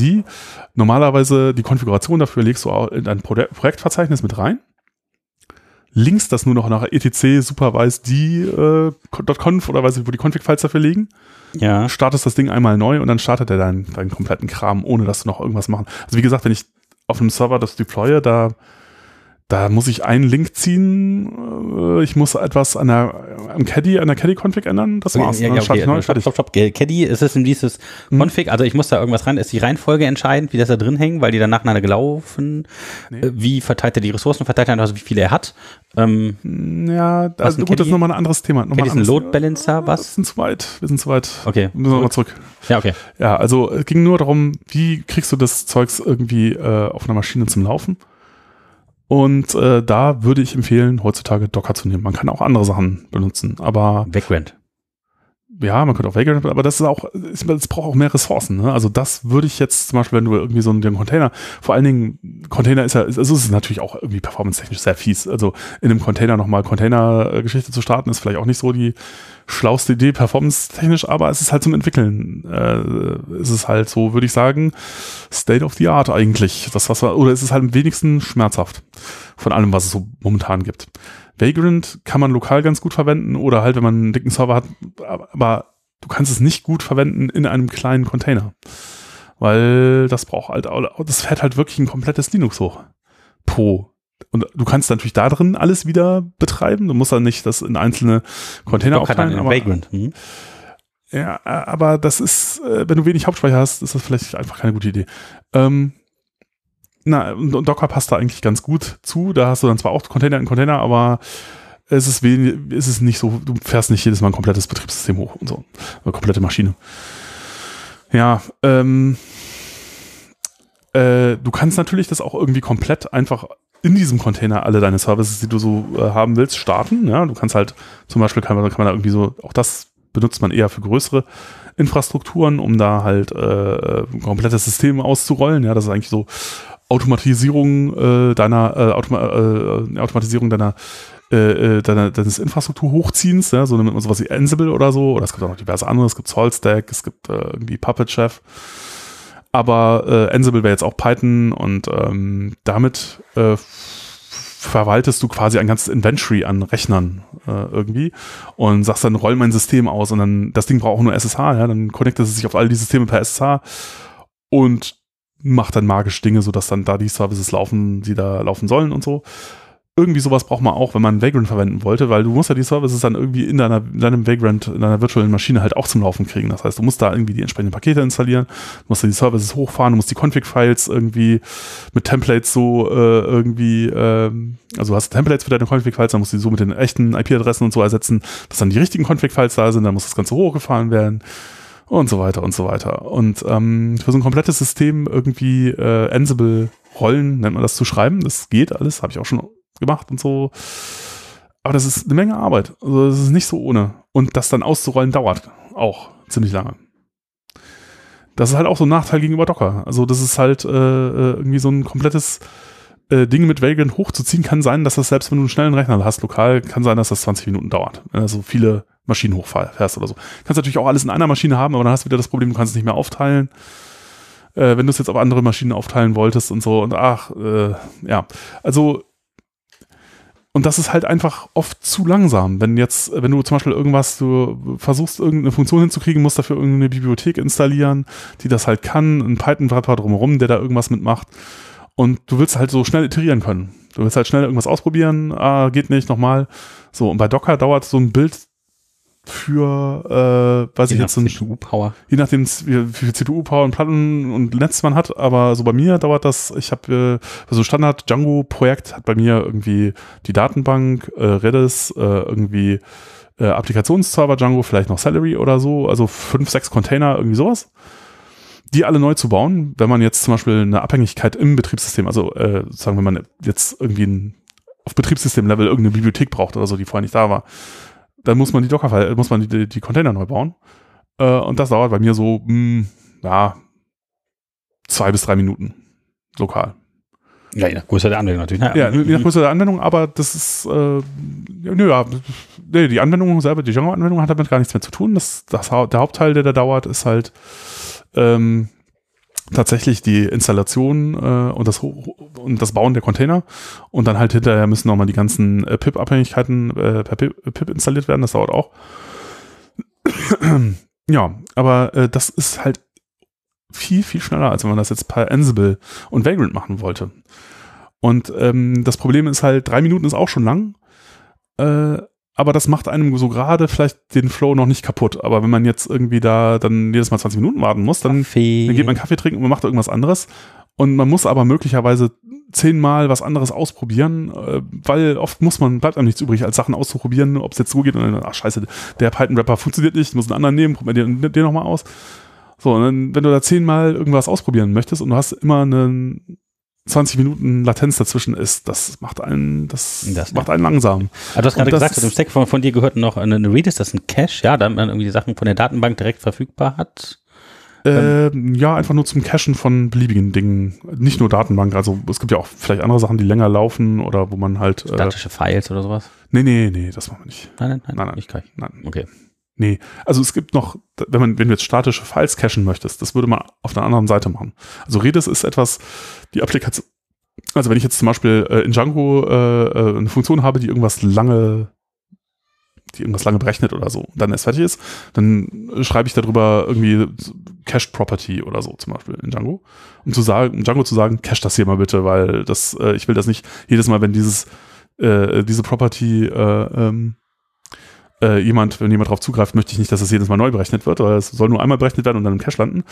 Und dann verwende ich diesen Dekorator und ähm, dann landet das im Redis. Also wenn ich jetzt Redis konfiguriert habe, als das der Cache für meine Django-Applikation. Ja, für sowas ist es gut. Man kann äh, Redis auch noch für diverse andere Geschichten verwenden. Ähm, und ähm, wenn ich jetzt sozusagen äh, die statischen Files cachen wollte in Memory, das kann auch durchaus Sinn machen, aber das würde ich an einer anderen Stelle machen. Und zwar vorne dran vor dem Django. vor dem Applikationsserver. Mhm. Da würden, da würde ich einen Varnish nehmen oder so. Das ist so ein ähm, ja, In-Memory-Cache, äh, den man davor hängt und ähm, der würde halt äh, äh, sozusagen alles, was so an statischen Files gehen oder, geht oder so, die da, die da durchgehen, halt in Memory cachen. Oder an, überhaupt alles, was an statischen Assets drin ist, oder auch andere Sachen auch, äh, was, was äh, überhaupt alle, ja, Dinge, die identifizierbar sind als cachebar über die Cache-Header. Und äh, das wäre dann viel, viel schneller. Also das macht man dann an der Stelle. Ist jetzt aber in meinen Projekten meistens gar nicht mit drin, weil brauche ich eigentlich meistens nicht, weil ich habe nicht so viel Traffic. Wenn ich jetzt irgendwo viel Traffic hätte, ja, dann macht das wahrscheinlich äh, durchaus Sinn, sowas zu verwenden.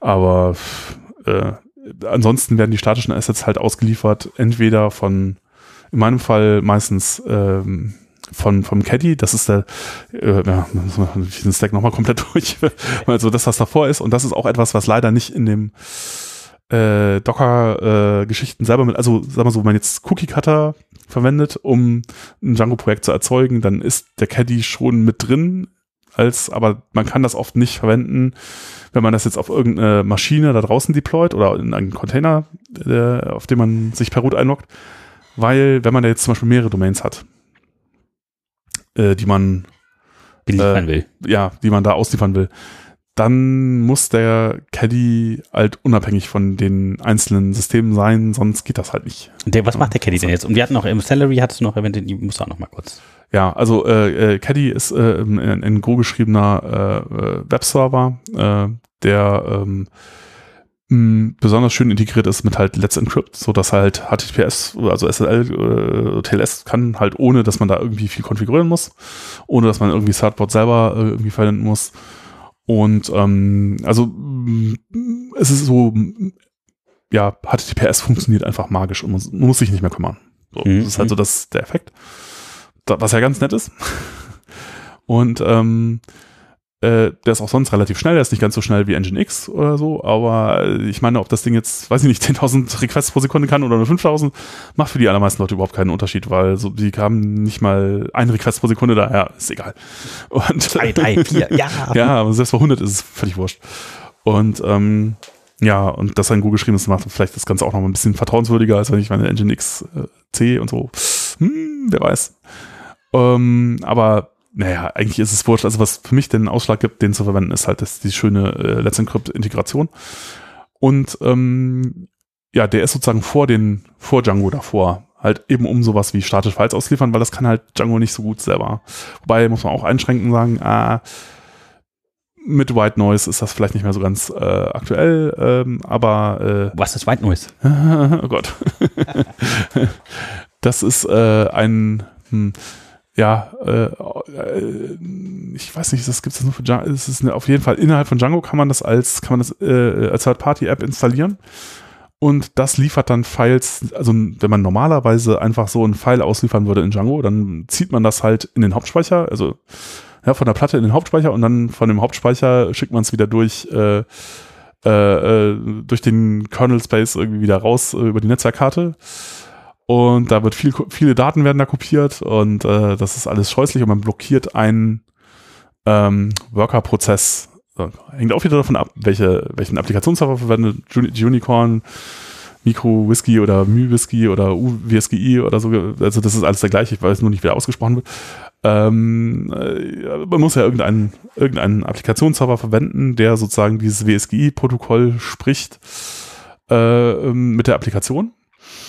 Und ähm, naja, äh, äh, also wenn man, wenn man, wenn man die, das File tatsächlich einfach so selbst ausliefert, äh, dann ist das extrem langsam und dann ist halt bei wenigen Files ist dann halt schon direkt Schluss.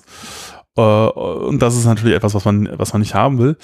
Äh, und wenn man, wenn der, der Caddy äh, oder auch, halt auch in Nginx, äh, Nginx kann halt äh, problemlos viele Files äh, irgendwie äh, ausliefern und macht das halt nicht so, dass er erst die Files in den Hauptspeicher kopiert, dann durch den User, äh, also vom Kernel Space in den User Space dann wieder zurückschiebt, um das auszuliefern, sondern der verwendet halt einen, Kernel, äh, ein Sys- Syscall äh, Send-File, um die Files halt rauszu äh, sagt halt dem Kernel nur irgendwie hier, dieses File, äh, diese Verbindung, bitte sehr, liefer aus. So dass das halt, äh, ja, viel, viel schneller ist. Also der Kernel liefert im Grunde mehr oder weniger die Files aus. Mhm. Äh, und äh, kann da irgendwelche Tricks machen. Teilweise werden die Sachen nicht mehr durch den Hauptspeicher, äh, sondern gehen direkt per Zero Copy TCP irgendwie in den Netzwerkbuffer der Karte oder so von den Platten aus und so. Also gibt's äh, crazy äh, Shit Optimierungskrams, der da gemacht wird. Bin ich jetzt auch nicht mehr so auf der Höhe der Zeit, was er als momentan aktuell ist, aber es geht irgendwie eine Menge. Und White Noise macht das, macht auch, verwendet auch Sendfile. Insofern ist das da nicht mehr so schlimm. Ähm, aber äh, eigentlich will man jetzt auch nicht große Mengen darüber ausliefern, weil der, der Request ja dann immer noch aufschlägt im, im Django. Ähm, oder jeder der Request nach einem File und das kann halt viel sein, ja. Also wenn man viele kleine Bilder hat auf einer Webseite zum Beispiel, in einer Liste mit, mit äh, von irgendwelchen Dingen, wo halt immer Bilder dabei sind, dann ist halt jedes Bild macht halt einen Request. Und ähm, im modernen Browser machen die ganzen Requests ja auch in parallel. Das heißt, die prügeln halt dann auf deine Applikationsserver ein und das ist halt, äh, das, ja, das äh, nicht so gut. Und äh, ähm, da, äh, äh, was, was, ich mache es nicht so, aber was wohl gut ist, ist halt, man verwendet White Noise und dann da vorne irgendwie Varnish oder sowas oder halt ein CDN sodass halt beim ersten Mal werden die Sachen dann tatsächlich von White Noise ausgeliefert und danach sind sie halt gecached irgendwo im Content Delivery Network oder halt Varnish oder so und dann äh, ist es schnell. Ähm, was ich mache, ich, äh, ich verwende meistens den, den Webserver eben Caddy oder Nginx vorne dran zum Ausliefern der Stat statischen Assets. Da gibt es halt einen Unterschied in Django. So, so, statische Geschichten, das ist sowas wie JavaScript, CSS, äh, ja, Pfaff-Icon, dieser ganze Kram halt sozusagen, der äh, ja, zum Projekt halt dazugehört, aber jetzt sich im Grunde nicht ändert. Also das, das Firmenlogo, was du immer schon eingebaut hast. Ja, genau. Also wenn man, die, die Sachen werden dann auch generiert, die Dateinamen, äh, und dann, sobald man äh, da was dran ändert und dann noch Collect Static aufruft, um das halt alles in ein Verzeichnis zu kopieren, das dann halt von einem Webserver ausgeliefert werden kann, dann kriegen die halt äh, unique Namen, sodass das halt man auch sagen kann, die werden für immer gecached, weil wenn es was Neues gibt, dann wird da eh ein anderer Name verwendet. Ja, ähm, das ist halt, dieses Handling dieser Static Files ist halt ein bisschen anders, als wenn jetzt User Bilder hochladen oder so. Ne? Dann mhm. ist das äh, Media Root in Django und es wird halt also ein bisschen anders gehandelt und statische Files sind bei mir, werden ausgeliefert vom, vom äh, Caddy und ähm, alles, was User irgendwie an Content hochladen, landet in einem CDN, also landet in äh, S3, in, Bucket. in einem Bucket und der wiederum wird dann ausgeliefert über, äh, ich glaube, es ist CloudFront äh, das ist auch das äh, CDN von, von, von Amazon. So dass ich halt äh, auch damit keinen Stress mehr habe, äh, sondern das, ja, dann, das ist dann halt auch schnell. Ist halt ein bisschen, ja, muss man vielleicht gar nicht machen, weiß ich jetzt gar nicht so genau. Äh, aber, aber das ist halt auch eine Lösung. Mit. Das ist natürlich auch eine, ja genau, das skaliert dann auch quasi beliebig. Ja. Ähm, ja, Traffic wird halt irgendwann teuer, da muss man wieder die komische Hürde, die man da aufpassen. Ja, aber man muss halt dann pro, äh, pro, ja, weiß ich nicht, weiß ich gar nicht, pro Gigabyte oder weiß ich nicht, irgendwann bezahlt man halt pro irgendwas. man hat irgendwie 100 Gigabyte frei oder so, und dann fängt man irgendwann an zu bezahlen. 2 Euro pro Request. Äh, ist nicht ganz so schlimm, aber es ist, äh, hm. Ja, und wenn man das selber macht mit, mit, mit, mit White Noise und so, kann man wirklicherweise sich da auch den Traffic sparen, das äh, auch schnell ist. Aber, ja, gut, nee, wenn man CDN vorne ran findet, auch nicht. Wie auch immer. Also genau, das Ja, das haben wir auf jeden Fall den, den Django äh, Applikationsserver, da hast du gesagt, Unicorn irgendwas laufen. Unicorn, ja. Also ich würde sagen, wenn man äh, eben nicht äh, äh mehrere Seiten hostet, äh, äh, dann, äh, sondern das eher so ein eigenes Projekt hat, was irgendwie und der Applikationsserver nur das äh, für eine Geschichte macht, für eine Domain oder so, dann, dann ist G-Unicorn, denke ich, die bessere Wahl. Ansonsten, wenn es komplizierter ist, dann gut, muss man vielleicht äh, dieses WSGI-Ding nehmen. UWSG. Das hat äh, einen Haufen äh, Einstellungen, die ja darauf optimiert sind, dass man, äh, wenn man, wenn man Hoster ist selber äh, und dann, ja, kann man halt auch eine Menge andere Dinge noch einstellen. Ist aber komplizierter, daher würde ich das jetzt nicht, nicht direkt empfehlen. Auch wenn man Cookie Cutter nimmt, ist Unicorn dabei.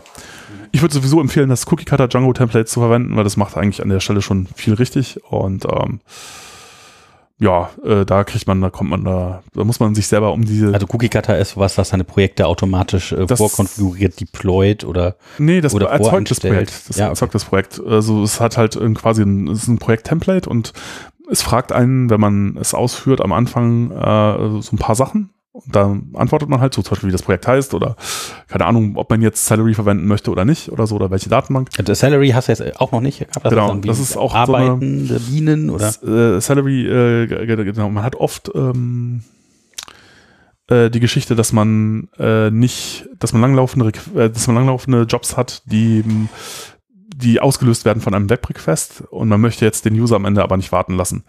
Also sowas wie, äh, keine Ahnung, hm, ja, User lädt ein Video hoch und man muss das jetzt in alle Formate rendern, äh, dass äh, die halt so gebraucht werden für unterschiedliche, fürs iPhone, für Android. Äh, ja, dann oft nimmt man dann halt auch irgendwie anderen Codec oder so äh, und in, in unterschiedliche Auflösungen, je nachdem, wo man das irgendwie anzeigen will.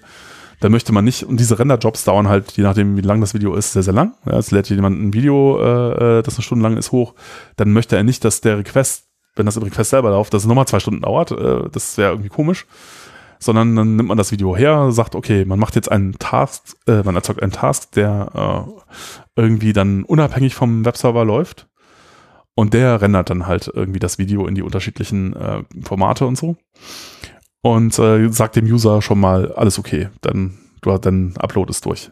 So, und für solche Sachen braucht man das. Jetzt, jetzt Video ist ein extremes Beispiel. Es gibt sicherlich eine Menge Beispiele, bei denen das nicht ganz so schlimm wäre aber auch schon so nervig, dass man das vielleicht nicht haben will und dann. Also Setup macht nicht einfach halt so Arbeitsbienen loszuschicken, die dann halt die einzelnen Tasks an abarbeiten. Ja, also die Tasks selber, äh, genau, da kann man sich auch aussuchen, welches Backend man verwenden möchte und Redis ist halt auch ein Backend sozusagen über das, damit Redis als Queue verwendet. Also diese, es gibt, also Celery ist im Grunde eine Task, ja, es, äh, äh äh, besteht aus äh, einem Ding, was irgendwie die Worker koordiniert, dann einer, einer Menge von Workern und halt einer Queue, in die die Tasks halt rein laufen. Also man, man, man so einen Task erzeugt, dann äh, landet der halt in dieser, so einer Warteschlange und die Worker greifen sich aus dieser Warteschlange halt ihre Jobs raus. Ja, sozusagen, das sind Prozesse, die laufen einfach irgendwie. Und wer am lautesten schreit, der wird dann als erstes bedient oder was? Genau, ja, das erste, ja, äh, der erste Worker nimmt sich halt irgendwie den ersten Job aus der Queue und rechnet dann halt, bis er irgendwie fertig ist. Der nächste Worker nimmt sich den nächsten und so weiter, bis halt keine Worker mehr da sind, die nichts zu tun haben. Und dann warten die Sachen in der Queue halt einfach. Mhm, mhm. und die werden dann halt so mit der Zeit abgearbeitet. Und ähm, ja, dann hat das Ding auch noch so ein Webfrontend Flower heißt das irgendwie mit dabei. Da kann man sich angucken, was ist denn jetzt mal so ein Task geworden? Haben die irgendwelche Exceptions geworfen? Gibt es da Tracebacks? Äh, sind die alle gut durchgelaufen? Wie lange laufen die denn so? So Basis Statistiken, wie lange laufen die denn durchschnittlich? Ja, äh, und all solche Sachen. Und äh, also das, wenn es funktioniert, ist es eigentlich ganz, ganz gut. Ja, kann man nichts sagen. Es ist eigentlich äh, solide Geschichte. Es ist aber so manchmal, also äh, im Salary ist manchmal so ein bisschen scharfkantig, muss man ich hatte auch schon, also wenn es nicht funktioniert, ist es nicht so geil, muss man sagen. Also das geht das nicht für fast alle Dinge bei der Software? Ja, aber es gibt manche Sachen, bei denen passiert einem das nicht, dass die dann nicht funktionieren. Also die, also zum Beispiel Redis ist dann so ein Stück Software, das funktioniert eigentlich fast immer super. Ja, es gibt selten den Fall, oder habe ich noch nie erlebt, habe ich noch nie erlebt, dass, dass Redis irgendwie äh, etwas gemacht hat und ich habe es nicht wieder hingekriegt. Also Niemand kaputt gemacht. Ich habe es noch nicht kaputt gekriegt sozusagen. Oder auch Postgres ist so ein Ding, das kriegst du nicht kaputt. Äh, Salary äh, hingegen, da installiert man irgendwie, da wechselt man äh, irgendwie die Python meiner Version und dann geht gar nichts mehr. Und äh, oh oh. alles kaputt. Ja, also und das ist äh, ja, oder man wechselt die Django-Version und nichts geht mehr. Ne? Also es ist halt äh, also das ist halt deutlich fragiler. Es ist nicht so, dass man da, das, also bei, bei Celery habe ich das schon häufig erlebt, dass es kaputt gegangen ist und zwar auch dann so kaputt gegangen ist, dass man es im Grunde nicht mehr fixen kann. Und das ist immer ärgerlich, wenn man dann zum Beispiel eben nicht, Python nicht upgraden kann oder halt äh, auch Django nicht upgraden kann, weil halt ein Celery dran hindert. Das ist, und das ist schon öfter passiert. Also ähm, ja. Ja, hört sich so an. Muss ich wissen, also, wenn man es man, man kann es halt oft nicht vermeiden, dann bra braucht man es halt und dann äh, es gibt noch diverse andere Task Queue Geschichten. Salary ist halt die verbreitetste für Django. Ähm, ja. Äh, vielleicht lohnt es sich auch, die, sich die anzugucken. Ähm, ich, ich, weiß es nicht genau. Ähm, aber äh, ja, also wenn man es nicht braucht, sollte man es nicht unbedingt, äh, also es ist nicht, es ist nicht unbedingt eine, äh, eine Geschichte, die man aus der rein, auf, aufgrund von reiner Freude, weil es so viel Spaß macht, das zu benutzen, verwenden sollte, weil das macht einfach nicht so wahnsinnig okay. viel Freude. Und wenn man die Abhängigkeit nicht braucht, sollte man sie weglassen. Ähm, ja, aber oft braucht man sowas tatsächlich.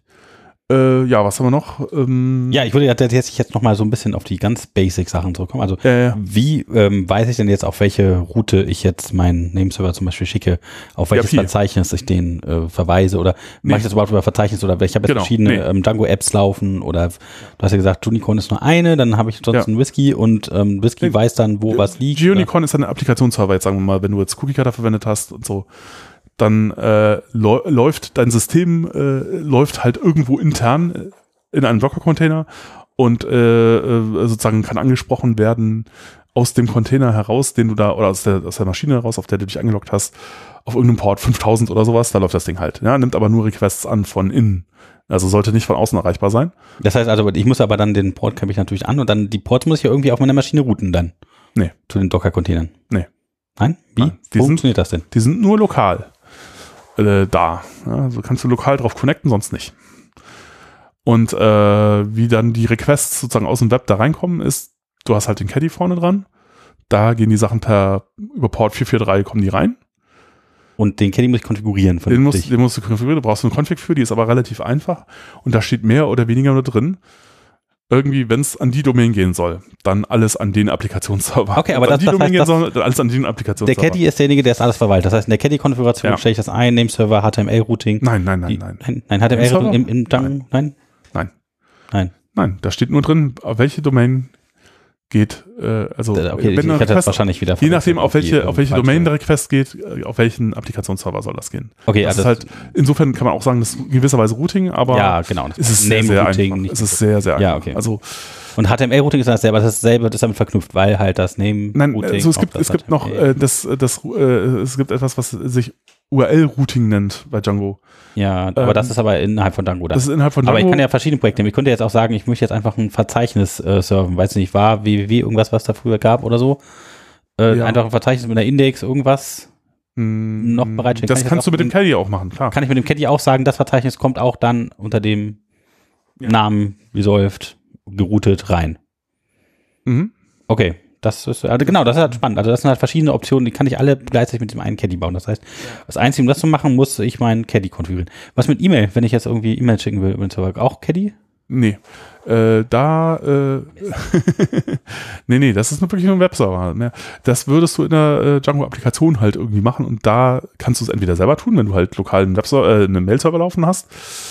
Oh, Was oh, aber nein, nein, also was ich jetzt zum Beispiel meine, ich, wenn ich jetzt ähm, meine Domain, E-Mail, da gibt es sowas, wie nennt man das, äh, C-Names oder sowas, äh, wo man dann die E-Mails direkt weggeroutet werden vom Server auf, äh, weiß nicht, Gmail Also, oder sowas. CNAME ist ein- Oder ist ein- ist eine Art von Record für DNS, ja, wo dran steht, also dieser Name ist eigentlich nur ein Alias für den Namen. ja. Das aber diese, die Alias muss ich ja irgendwie auf meinem Server auch eintragen. Wie, wie, wie passiert das denn? Also wenn ich jetzt beispielsweise eine G Suite habe, ja, Ja. mit der ich meine Firmen-E-Mail-Adressen verwalten möchte, Ja. dann trotzdem die Domain auf meinen Server ankommt. Wo muss ich dann einstellen, dass dann die E-Mail-Adressen zur G Suite weitergehen? Was ist das, was da liegt? Äh, Im Nameserver. Also da sagst du halt, der zuständige MX, das ist wieder ein anderer Rekord, MX-Rekord, der ist für Mail zuständig. Der äh, Mail-Server für meine Domain ist Google. Aber das ist dann am Meta, also an meinem In deinem Provider, steht. meinem Name, äh, Nein, in deinem, äh, de, da, wo du deine Domain registrierst. ja, das meine ich, an meinem Registrar sage ich dann, Registrar ist, äh, der hat eigentlich eine andere Aufgabe, es ist halt der, der Nameserver macht das. Aber der, der, der, wo du deine Domain registriert hast, der betreibt wahrscheinlich den Nameserver, wo dann deine Domain liegt. ja, okay. Ja, genau, da, da machst du das. Und ähm, genau, dann geht halt äh, alle Mail, die an deine Domain geschickt wird, halt ne, dem, dem äh, Mail-Client beziehungsweise Mail-Server, den halt irgendjemand verwendet hat, um Mail hinzu, der, der macht dann ein MX-Lookup auf deine Domain, sieht halt, ah, die Mail soll zu, zu Google gehen und schickt dann die Mail direkt zu Google. Und dann landet sie halt bei dir irgendwo bei Gmail oder wo auch immer. Okay. Und wenn ich jetzt einen Äh, File-Server machen will, dann muss ich das einfach wieder über den Caddy routen auf irgendein Verzeichnis. File, was ist denn, was ist ein File-Server? Oder was meinst du damit? Weiß ich, vielleicht einfach ein File, ein Verzeichnis, das ich freigebe, wo ich dann äh, hoch und runterladen kann. Hm, einfach so Schreib- und Lesezugriff. Brauche ich dafür sowas wie altes Also da, FTP? das, nee, oder? das äh, hängt halt sehr davon ab, was du da machen möchtest. Ich würde sagen, ja, sowas gibt's außerhalb der Windows-Welt eigentlich so nicht. Also da ist es halt irgendwie Samba äh, oder ich weiß nicht, wie das Protokoll im Microsoft intern heißt. ja. Äh, wahrscheinlich heißt es irgendwie anders. Keine Ahnung, ich kenne es nur, wie man es jetzt Linux, wenn man Linux als Server betreiben will, dann heißt es irgendwie Samba ist dann der Server. Aber das sowas betreibst du halt nicht im Internet. Also. Viel zu gefährlich. das ist, äh, nee. Und es macht auch so komische Sachen mit irgendwie Broadcast-Geschichten und so. Das geht alles im Internet nicht. Also, äh, Also zu gefährlich ist das, aber es würde gehen. nee, geht auch nicht. Geht ich glaube, das geht. Ich glaube, es geht gar nicht. Also Also was, was war denn FTP-Server? Den hätte man aber einfach FTP-Server, ja, aber FTP ist auch irgendwie, also out.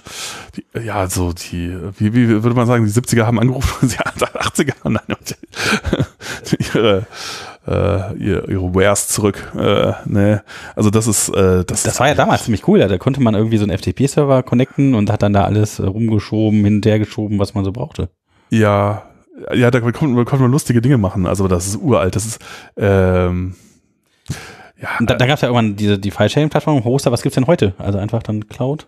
Ja, das, das macht man einfach nicht mehr, würde ich sagen. Also, ähm, es ist einfach komplett weg. Man hat das einfach sowieso schon, da ist alles verfügbar. nee, das war, also, äh, äh, wenn du, also Sachen hoch und runterladen, das ist heute alles HTTP.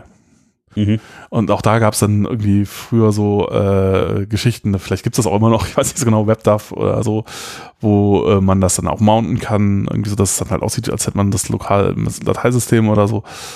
Aber es ist alles, pff, heutzutage ist es eigentlich eher, nimmst Also wenn halt, ich jetzt irgendwie nicht sowas machen will für mich, irgendwie mit meinem kleinen Login oder sowas, dass ich sage, hey, ich hätte gerne zehn Dateien, die ich immer runterziehe, die nicht wichtig sind, wo man nicht besonders viel kaputt machen kann, wenn da irgendwas die, auseinanderfliegt. die Frage ist, was möchtest du machen? Was möchtest du eigentlich haben?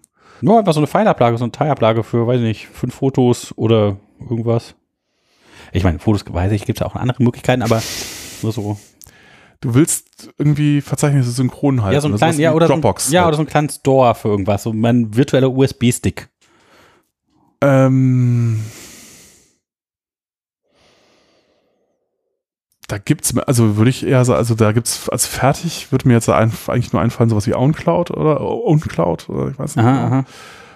Aber intern, was sie wahrscheinlich alle machen, und das machen wahrscheinlich solche, selbst wie, äh, oder wenn man jetzt Apple verwendet, würde ich sagen, dann nimm halt einfach iCloud Also unklar, war total. oder iDrive. ja. Äh, äh, ähm, wenn du selber hosten willst, OwnCloud wahrscheinlich. Aber intern wird das auch nichts anderes machen. Völlig verbuggt, aber was ja, macht das? Es wird nichts anderes machen. Das machen auch Dropbox und die ganzen anderen wahrscheinlich. Die machen, sprechen alle HTTP oder HTTPS mit zu Hause sozusagen. Und dann haben sie irgendwie Client-Software, die halt auf deinem Rechner läuft, die halt sich per iNotify oder sonst irgendwie oder Dino- äh, Denotify oder wie auch immer sich benachrichtigen lässt, wenn halt irgendwie sich was am Verzeichnis ändert und dann synkt die das halt rüber. Und umgekehrt halt genauso. Deswegen brauchst du auch einen Client, weil äh, das ja dann sozusagen eine stehende Verbindung irgendwie braucht Hm. und du halt auch vom Server aus den äh, Client benachrichtigen können willst. Und ähm, ja, ich weiß nicht, ob es irgendeine gute, freie, äh, selbst gehostete Geschichte dafür gibt. Aber ich, warum nicht irgendwie Dropbox oder sonst Ja, nee, also ich meinte einfach nur jetzt so der private USB-Stick, ne, mit dem man kurz was hinterher schieben kann, so Hm, von ja. ja. Gerät zu Gerät oder sowas, wo man einfach dann eine URL eingibt und dann kurz seinen Login und dann hat man das. Das wäre irgendwie schon nett. Ja. Ich, ich weiß es nicht. Ich glaube, also ich meine, was geräteübergreifend funktioniert, ist wahrscheinlich dann Google. Du musst ja dann auch irgendwie auf die Telefone kommen, ne? Wäre ja dann praktisch. Ja. Und dann bist du eh entweder bei Apple oder bei Google.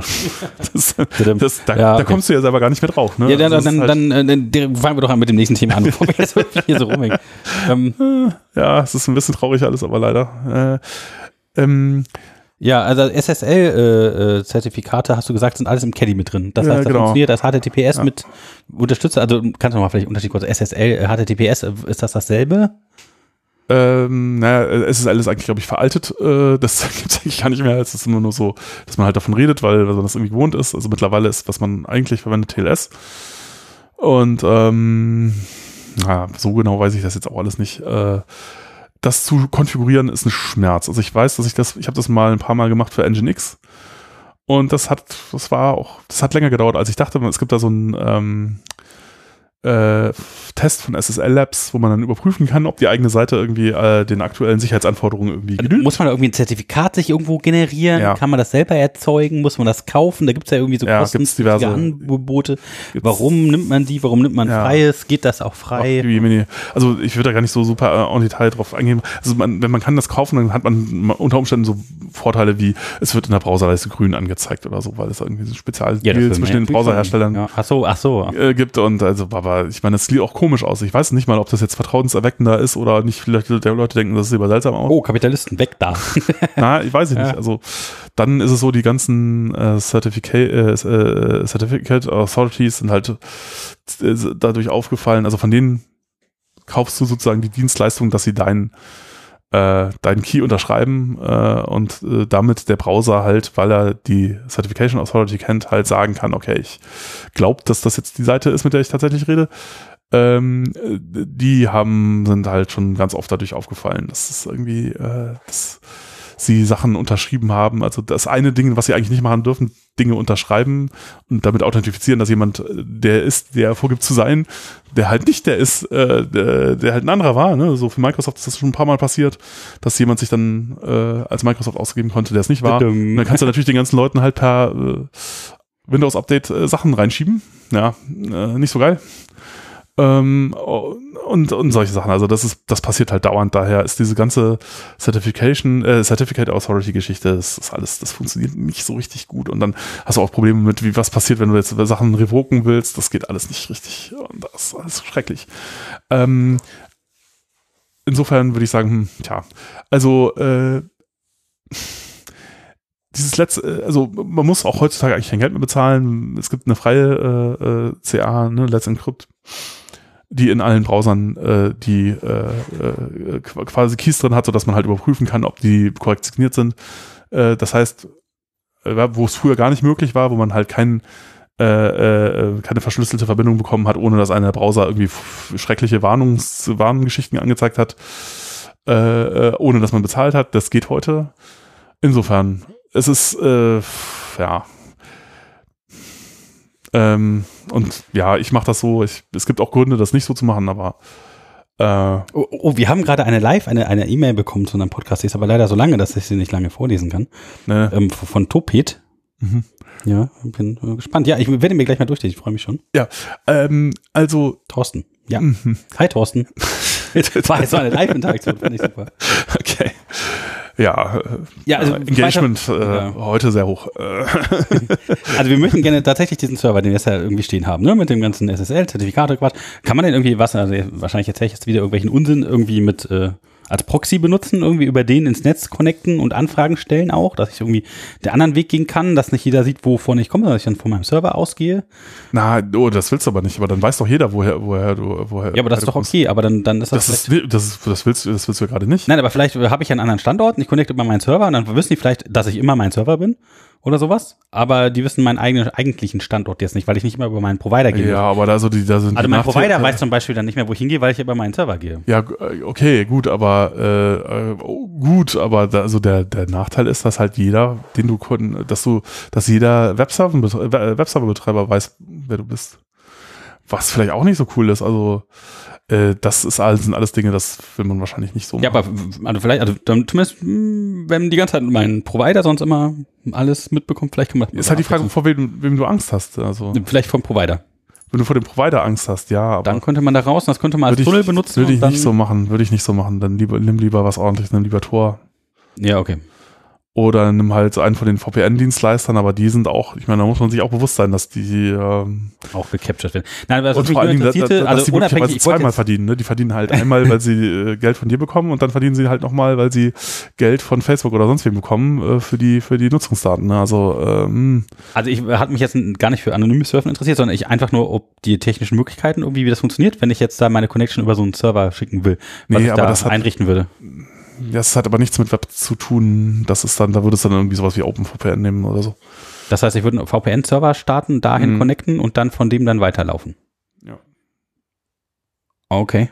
Das äh, OpenVPN und dann einfach einrichten auf dem Se Genau, also das, das, das ist tatsächlich ein Anwendungsfall, äh, für den ich das tatsächlich auch benutze und auch einen Open, OpenVPN-Server laufen habe, ist, äh, man kann auch bei allen, also bei iPhone geht das sehr, sehr easy, da kannst du halt äh, OpenVPN-Server auch einfach eintragen als, das ist jetzt VPN, du kannst ja dann VPN irgendwie auswählen und kannst sagen, ich nehme jetzt einfach den. Äh, ist halt für äh, äh, Netflix und äh, die ganzen Streaming-Geschichten, Spotify-Sachen, die funktionieren ja sonst im Urlaub halt nicht mehr. Ne? Wenn man Mhm, halt irgendwo- die sind ja quasi, äh, und dann, wenn man dann VPN anmacht, dann gehen die halt trotzdem. Mhm. Und äh, dafür habe ich es halt benutzt bisher. Aber ja. Ja, genau, aber das war also OpenVPN. Den musst du dann auch über den Caddy routen oder wie ist das denn mit dem Nein, Port? das hat, nein, nein, nein, das, Ports das dann. läuft HTTP. das, denn? Das ist kein HTTP. Das läuft einfach auf einem das überhaupt Port, auf dem Server, Ja, Service ja, auf ja. dem Rechner. Das, ist, das ist ein ganz anderes Protokoll. Das ist äh, OpenVPN, ein eigenes Protokoll, äh, läuft üblicherweise, du kannst auch bei TCP und normalerweise bei UDP, irgendwo auf einem Port, ich weiß nicht, irgendwas. Also das heißt, ich starte einfach dann auf dem Rechner, dann die verschiedenen Services am Anfang, die dann halt hochgefahren sind und die dann nebenbei als Daemons dann laufen. Und dazu gehört dann der OpenVPN, der auf einem anderen Port dann läuft als der Caddy, der auf dem 443er läuft. Und dadurch kann ich dann, indem ich auf die verschiedenen Ports zugreife, dann auf die verschiedenen einzelnen Applikationen Ja, so wie das im werden. Internet halt so üblich ist. Ja, Du hast halt äh, quasi, die unterschiedlichen Services haben halt unterschiedliche Ports. Also Web ist halt 80 und 443. Ja, Mail ist 25, äh, DNS ist, äh, was ist denn, 53, je nachdem. ja, äh, und so weiter. SSH 22? Genau, FTP 21. Ja, also SSH will ich wahrscheinlich auch haben, Ja, weil ich halt da irgendwie connecten du musst ja irgendwie auf die Maschine drauf, genau. Aber dann ähm, ist halt auch die Frage, dann, also als Root auf die Maschine draufgehen, ist das nicht ein bisschen riskant, das irgendwie zu exponieren? Oder sage ich dem, der darf sich gar nicht einloggen? Und wie mache ich das? Mache ich das per Passwort oder muss ich da irgendwie ein Authorized Key irgendwie am besten hinterlegen in irgendeinem SSH-Konto? Genau, also äh, Authentifizierung immer per Key und dann äh, sozusagen legst du den Public Key äh, in einen File äh, namens Authorized Keys äh, in dem .ssh-Verzeichnis auf deinem Server und dann kannst du dich da einloggen. Und man kann, glaube ich, sogar dann ähm, Login per Passwort abschalten oder sowas. Kann man machen, ja. Sollte dann man vielleicht auch. halt- Ja. Ja, aber dann kann man tatsächlich nur noch mit seinem Private Key connecten, ne? Was macht man denn dann, wenn der kaputt geht? Da kann man sich nicht mehr connecten. Dann ist am Dann Arsch, ist, kannst du aber mehrere zum Beispiel nehmen. ja. ja, okay, aber dann, dann Äh, ist man normalerweise am Arsch, dann muss man den Server komplett Ja. bauen dann. Also weil das alles dann nicht mehr geht, dann muss man den Server hart, äh, wie, wie kommt man dann wieder dran? Also kann man nur die Ah, Festplatte- ja, nee, du, also das hängt halt davon ab, mit welchem, was das ist. Also du kannst, also kannst auch zum Beispiel, weil wenn du jetzt einen eigenen Server hast, den Fall hatten wir noch gar nicht, der ist aber auch vielleicht gar nicht so uninteressant. Jetzt bei Hetzner oder so, wo du wirklich physikalisch eine Maschine gemietet hast, die irgendwo im Rack steht, äh, da kriegst du auch eine Konsole drauf. Ja, so einfach per serieller Konsole kannst du dich auf das Ding, was halt auch interessant ist, wenn du irgendwelche Dinge machen möchtest, während das Ding bootet oder so. Mhm. Mm, äh, wo du halt per SSH nichts machen kannst, weil es gibt keinen SSH-Daemon, der läuft, weil der Kernel noch gar nicht hochgefahren ist. Mhm, mhm. Da willst du halt was anderes haben, mit dem du dich drauf connectest und das geht da. Oft. Also, dass du halt wirklich das Ding booten sehen kannst und halt kannst auch Dinge tun beim Ja, Booten. ja, ja, okay. Ähm, genau, also das geht alles. Insofern gibt's da noch andere Wege rein, aber äh, ja, bei so einer, bei so einem Container, der halt einfach da, äh, Ja, da geht das natürlich so nicht, Ne? aber den, das sind ja so, so, ist der so Wegwerfkram, ne? Den schmeißen halt einfach weg wenn ich, wenn ich den neu. Server irgendwie äh, ja, abgeschossen habe oder so Ja. äh, und der bootet nicht mehr, dann da kann mich ja nicht anders Ja, du schmeißt den Container weg, machst Ja. einen neuen. Okay. Das dauert ja nicht lang, das dann wieder hochzuziehen. Ja gut, aber wenn das im Container läuft, das ist kein Problem. Genau. Okay, okay. Also ich, ich würde sagen, wenn das ordentlich gemacht ist, dann dauert das von irgendwie, du kopierst dein Projektverzeichnis dahin oder checkst es halt aus, was du auch machen kannst.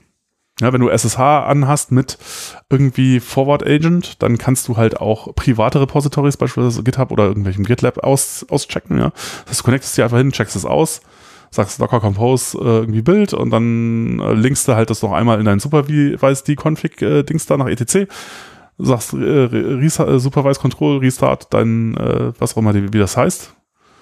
Und das dauert dann drei, vier Minuten und das Ding wieder oben. Also, ja. Okay, Du, äh, selbst das könntest du noch automatisieren, ja. Also das, das kannst du per Skript machen. Du kannst auch äh, per Python äh, SSH bedienen, ne? Per Paramiko oder so. Und Paramiko heißt das äh, ist die Modul? Library, mit der man SSH sprechen kann. Ja. Mhm, mhm. Ja, okay. Ähm, ja, also Ports haben wir jetzt einmal so kurz drauf eingegangen. Also ich könnte auch irgendwie irgendwelche Ports halt aufmachen oder irgendwas hinterstecken. Ähm, macht man dann auch sowas wie so, ein- so einen Honigtopf auf, dass man einfach irgendwie so eine Reaktion hat, falls die Leute irgendwie sagen, hey, äh, klassischer Angriff und dann. Würde ich jetzt nicht machen, aber gut. Kann man natürlich, wenn man Spaß daran hat. Also, äh, ja, Fliegen fangen und dann. Also es gibt, es gibt für Django zum Beispiel auch so ein, so ein Honeypot-Modul irgendwie, das ein, das dann so vorgaukelt, dass es ein Admin-Interface gäbe Mhm. und dann, wo sich Leute dann einloggen können mit irgendwelchen Standardpasswörtern und dann können sie da irgendwie Dinge machen, aber das ist alles nur Fake und dann kann man sich hinterher angucken, was sie gemacht haben. Aber äh, ja, ich meine, wenn, ein- wenn aber ja, wenn man so ein bisschen rumspielt in der Hobbygruppe und mal so guckt, was man so alles rausfinden kann und wie man das alles so macht und so. Aber ich, ich würde sagen, äh, ich würde es deswegen nicht machen, weil das ist, ich, das ist gefährlich. Das ist halt viel Code, der mit außen redet. Das ist viel Angriffsfläche.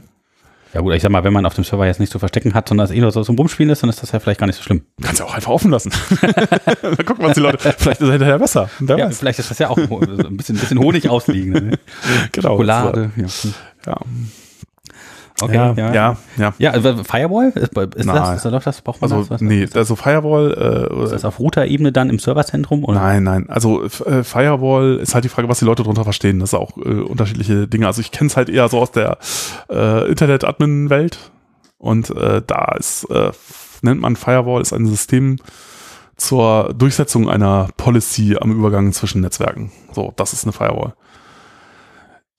Ich weiß, dass es so im Heimcomputerbereich gibt es da irgendwie andere Definitionen von. Da gibt es halt so auch so Personal Firewalls oder sowas. Ne? Aber das ist, das ist alles Quatsch. Aus meiner Perspektive, weil die machen genau das eben nicht. Ja, Also, was, was heißt denn eine Policy-Restriktion? Also wann darf denn welches Protokoll mit welchem ich reden? Oder darf ein bestimmtes Auf- Protokoll nicht auf einen bestimmten Port? Oder? Genau, äh, du setzt, äh, du guckst dir halt, also was ich normalerweise, also der Firewall ist ein, ein Konzept, ja, das ist nicht unbedingt eine Implementation. Das, was die meisten Leute vielleicht darunter verstehen, ist sowas wie ein Paketfilter. Paketfilter guckt sich immer vier Sachen an. Äh, äh, Quell-IP, Ziel-IP, Quellport, Zielport. Ja? Du kannst jetzt natürlich auf beliebige Kombinationen davon Policies definieren. Kannst du sagen, okay, das lasse ich durch, das lasse ich nicht durch. Und jetzt ein Paketfilter guckt sich immer diese, diese Quadrupel an und entscheidet dann, ob er das Paket durchlässt oder nicht. Und sowas kann man dann mit äh, Paketanalyse mit, weiß nicht, PyShark machen und das dann selber bauen auch? Oder Ja, da gibt es Software für die das, die das macht, aber das macht nur dann Sinn. Also einmal willst du das nicht, willst du solche Sachen niemals verwenden, um, ähm, um dich darauf zu verlassen, sondern das ist immer nur ein zusätzliches Sicherheitsnetz. Also die Sachen sollten sicher sein von sich aus. Mhm. So dass halt auch wenn deine, das kann ja auch sein, dass deine Paketfilter ausfallen oder nicht ordentlich funktionieren oder so, das sollte deine Sicherheit nicht beeinträchtigen. Sondern das ist einfach nur, damit du sagen kannst, ich habe hier ein Stück Hardware, das ist mit, so- sonst mit nichts verbunden. Ähm, ja, das ist nicht äh, irgendwie auf der gleichen Maschine. Da kann ich irgendwie, wenn jemand äh, meine Maschine aufgemacht hat oder eine Applikation auf, aufgemacht hat, kann er diese Policy nicht ändern. Das heißt, da, aber dafür muss es dann halt physikalisch getrennte Maschine im Grunde sein, auf der nur der Paketfilter läuft, sonst nichts. Sonst macht es keinen Sinn. Mhm. So, und den hast du halt am Übergang zwischen unterschiedlichen Netzen, weil da kannst du halt genau auf Basis dieser vier äh, Attribute irgendwie dann deine Policy irgendwie durchsetzen. Also falls ich doch meinen offenen File-Dings da betreiben will, dann sollte ich dann eine Firewall zwischen dem Netz und Aber das, das kannst du überhaupt nicht. Du hast ja nicht Kontrolle über das Netz. Also das kann, ich würde sagen, das macht ja nur dann Sinn, wenn du auch das Netz unter Kontrolle ah, hast. dann weil muss ich das lokale ja, Netz unter Kontrolle haben. Du müsstest das Netz, in dem die, du diese Policy durchsetzen willst, musst du unter unter Kontrolle Also haben. für meine eigene. Serverfarm zu Hause. Wenn ich da, Wenn weiß nicht, kannst du machen, ja. für zwei verschiedene Routernetze oder sowas, die ich voneinander trennen will. Und vielleicht habe ich irgendwie ein kleines äh, offenes Netz da. Ne? Gibt es ja so ein paar Optionen, wo man frei sich verbinden kann an einem Funk. Und dann könnte man das mit seinem Heimnetzwerk machen und da sollte man dann sowas dazwischen hängen, weil die Geräte zwar im gleichen LAN Das ist viel zu viel Aufwand. Das ist viel zu viel Aufwand, um sowas selber zu machen. Oder ich wüsste jetzt nicht, dass das irgendein, äh, also äh, ich, das, ich finde, diese Zeiten sind vorbei. Also das ist, ähm, also- nicht mehr. ja, also ich meine, eben diese Infra, also äh, die Hoster und äh, vielleicht auch Amazon und die werden solche Sa Sachen betreiben, ja, die machen das so. Ähm, aber für zu Hause macht das doch kein. Ich meine, du musst wirklich ein, ein, ein eigenes Gerät dafür haben, dass das nur das tut. Und dann brauchst du mehrere davon, weil du willst den ja, willst ja nicht nur einen, du brauchst ja dann irgendwie unterschiedliche Zonen und du, da gibt's ja unterschiedliche Konzepte, wie du, wie du, wie du das realisierst. Und du kommst ja mit einem Ding auch gar nicht aus. Da brauchst du mehrere davon. Das heißt, du betreibst mehrere Rechner zu Hause nur, um diese Policy da durchzusetzen. Welchen Gewinn erzielst du dadurch? Also, und vor allen Dingen im Verhältnis zu dem Aufwand. Also, pff, als Rechenzentrumsbetreiber kann man das irgendwie rechtfertigen, dass man zu jedem Switch dann noch irgendwie einen Paketfilter stellt. Äh, oder, so, so alle zwei, drei Racks stellt man da halt irgendwie noch einen Paketfilter dazu. Ähm, aber zu Hause, hm. Ja, Und- und da bin ich aber ganz sicher, da bin ich nicht mehr so glaskörpermäßig. Ja, aber das Ding hilft dir ja für, für die meisten Sachen, die dich sozusagen, wenn du Nest, nicht. Ja, das, das, genau, wenn du, wenn du, es hängt halt davon ab, wo du Angst, wovor du Angst hast. Ne? Wenn du Angst davor hast, dass die Applikationen, die bei dir laufen, was Böses tun, dann kann, nützt, schützt dich das alles überhaupt gar nicht. Das Ja, okay, schützt dich halt bloß davor, dass jemand Verbindungen irgendwie, die du laut Policy nicht zulässt, äh, äh, irgendwie äh, macht. Aber das passiert heute eh fast nicht mehr. Weil, äh, oder das passiert ja auch nur dann, wenn überhaupt eine Verbindung möglich wäre. Die meisten haben ja, sind ja, sitzen hinter irgendeinem komischen, dynamischen IP, hinter irgendeinem seltsamen NAT. Äh, ja. Äh, das ist mit den Verbindungen sowieso nicht so toll. Und da müssen sich, m- müssen äh, ja diejenigen, die das, äh, die dich, also wenn, wenn du da irgendwie, wenn jemand da dich kompromittiert hat, dann muss er ja irgendwie nach Hause telefonieren und dann muss er das eh auf eine relativ schlaue Art tun, sonst kommt er ja gar nicht mehr durch. Aber wenn er das auf eine relativ schlaue Art tut, dann nützt der ganze Paketfilterkram nichts. Weil der sieht ja nichts schlau, der macht ja nichts Schlaues, sondern der macht ja was sehr, sehr Einfaches eigentlich. Okay. Also, pff, also. Firewalls sind auch quasi aus den Relikte aus der Vergangenheit. naja, also Firewall ist ja unter Umständen noch viel mehr. Also es ist ja nicht nur Paketfilter, sondern das ist halt, äh, man kann, man kann ja auch noch andere Dinge tun. Man könnte auch solche Sachen machen wie, ähm, äh, na, du hast einen Rechner, auf dem läuft nur äh, ein, ein äh, wie heißt das, VLC oder so? Äh, nee, dieses Ding ist äh, VNC. VNC ist Ja, ja. äh, sozusagen, genau, du connectest dich darauf. Du hast selber, bist du abgeschnitten von, du kannst halt bloß über so eine grafische Schnittstelle irgendwie mit außen äh, kommunizieren. Also das macht man auch manchmal. Das ist auch, würde ich sagen, ja eine Firewall, um halt äh, äh, zu verhindern, dass du Netzwerke miteinander überhaupt verbinden musst. Dann kannst du halt da sagen, okay, da ist, eine, da ist gar keine Verbindung in dem Sinne. Ja, Okay. es würde für mich auch irgendwie unter Firewall fallen.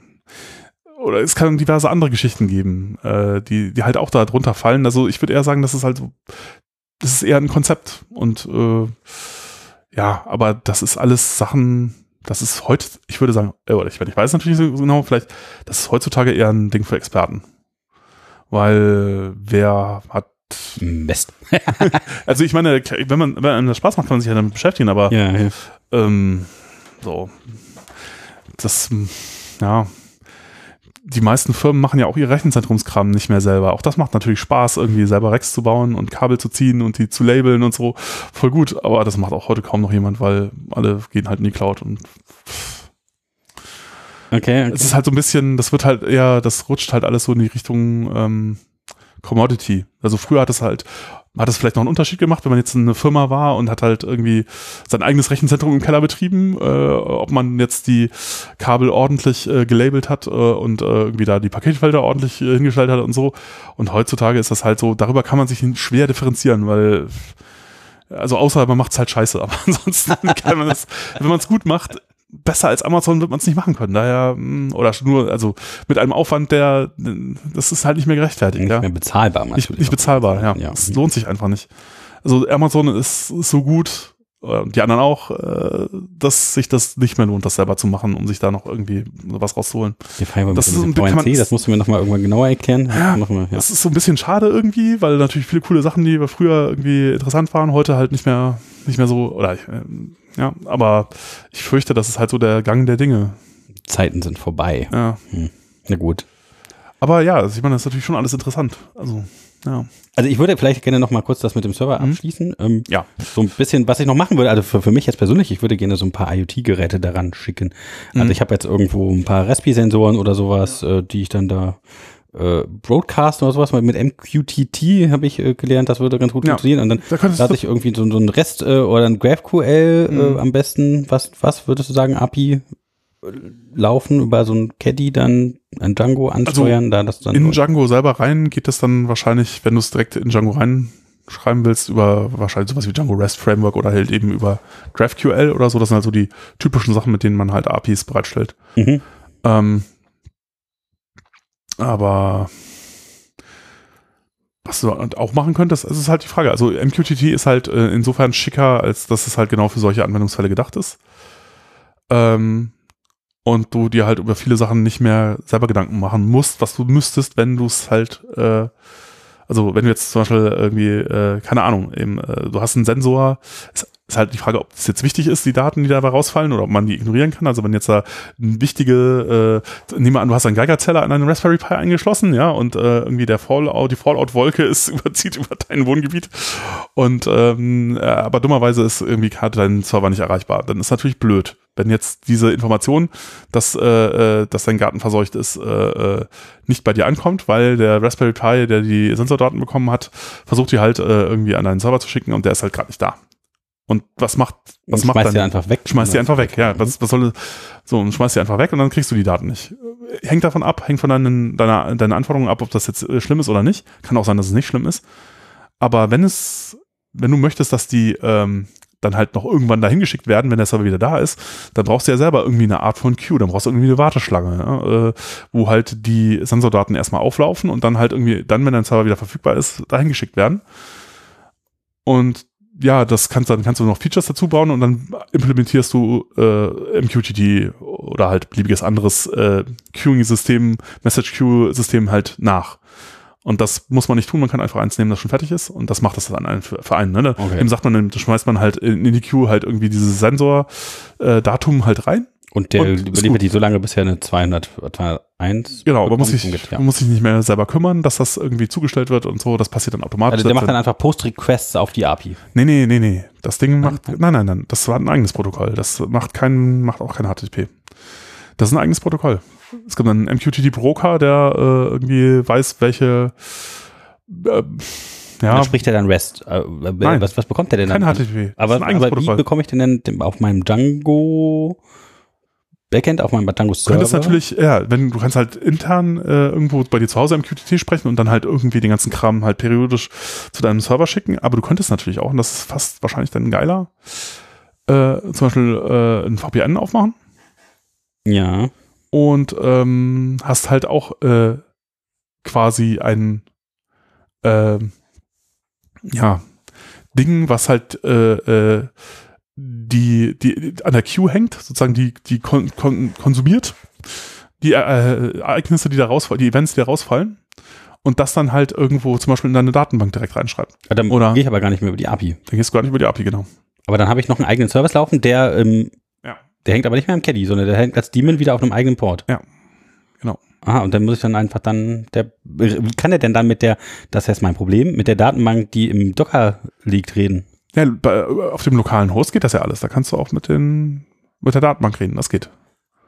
Ah, das heißt, ich muss dann aber den in den. Container mit reinschreiben, den MQTT Broadcaster, damit er auf die Datenbank zugreifen kann. Nö, das muss halt bloß irgendwie auf die, da einkommen. Das, das Ding kann in dem Container irgendwie als Prozess laufen. Es kann aber auch wieder in einem eigenen Container laufen. Aber Also das jetzt, kann halt, ich bin jetzt gerade ein bisschen ausgestiegen an der Stelle Mhm. dieser Verzahnung. Also ich habe jetzt ähm, meinen Django in einem Docker-Container Ja. laufen, der vom Caddy angesteuert wird. den- das läuft selber in einem eigenen Container. Angesteuert. also der, der. Caddy, der schießt das doch zum, zur App, zum App-Server. Der App, der Nein, wenn Requests von außen kommen, die Genau. landen auf dem Caddy und der Genau. schickt sie dann halt weiter an den Applikationsserver, wenn sie bestimmte Genau, und, Kriterien und entsprechen. Ja. der äh, läuft aber als Docker. ja, ja, aber der Caddy kann auch als Docker-Ding laufen. Das ist bei, bei, bei der Default-Installation von mit Cookie Cutter ist das auch so. Das, Mhm. Da läuft auch der Caddy in einem eigenen Container. Und dann ist das egal, dann kann der MQTT Broadcaster auch in einem Container laufen. Ja. Der kann aber dann mit den Müsste anderen. Postgres-Containern zum Beispiel reden oder sowas. Ja. Ja, okay. Ja, ja. Dann kann er das dann reinschreiben und dann kann Django darauf zugreifen. Ja. Der Zugriff, den mache ich jetzt, weiß ich nicht, äh, Django kann man Plotly, Seaborn, Matplotlib oder halt tatsächlich so ein bisschen Dash sogar, habe ich gesehen, gibt ein Jumbo-Modul, um das dann irgendwie vernünftig darzustellen.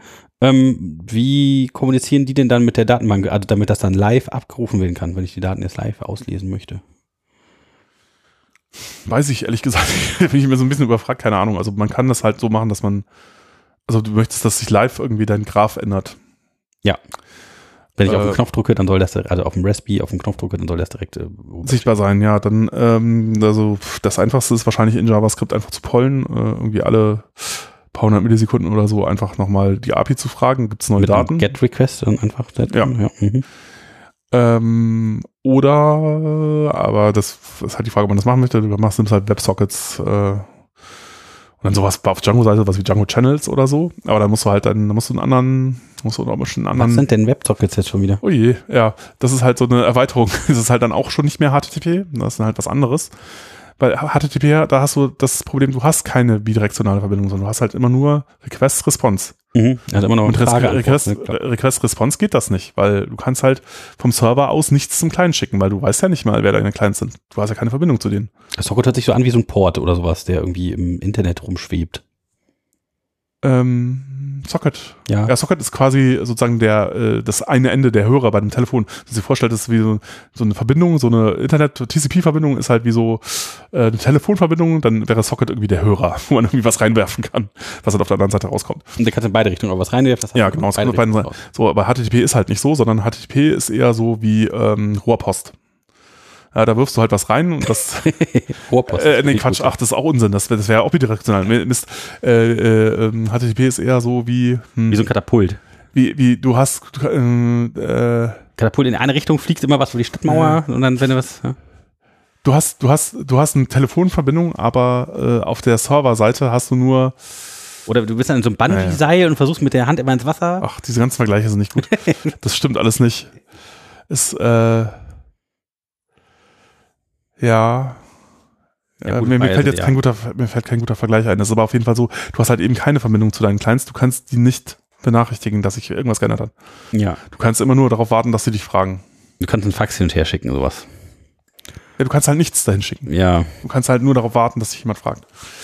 Und das ist halt, äh, also jetzt fällt mir ein Vergleich ein. Du bist halt so wie die, äh, wie die, äh, wie beim Bahnhof die Information. So, die Leute können zu dir kommen und dich irgendwas fragen, Wann aber wenn jetzt, Zug? wenn jetzt der Zug äh, irgendwie, keine weg. Ahnung, äh, äh, ausfällt, äh, die Wagenreihung sich ändert oder Godzilla drüber gelaufen ist, dann kannst du das den ganzen Reisenden nicht sagen. Sondern die müssen kommen und dich fragen. Quasi.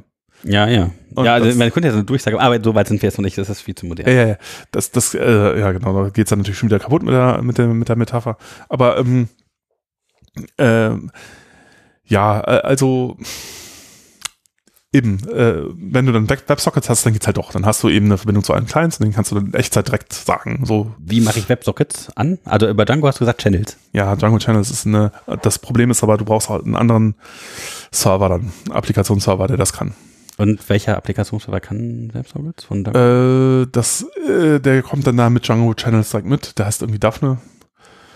Und ähm, ja, es gibt auch, glaube ich, einen, der äh, so ähnlich ist wie Unicorn. Der heißt bloß ein bisschen anders, der das dann auch kann.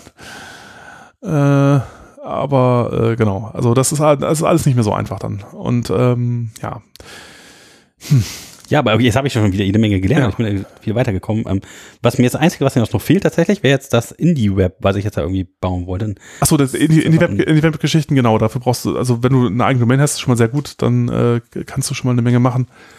Ähm, und das auch, vor allen Dingen kannst du eine Menge nachrüsten. Ansonsten bei Django sieht es da momentan noch nicht so richtig dolle aus. Also äh, muss man noch ein bisschen was basteln.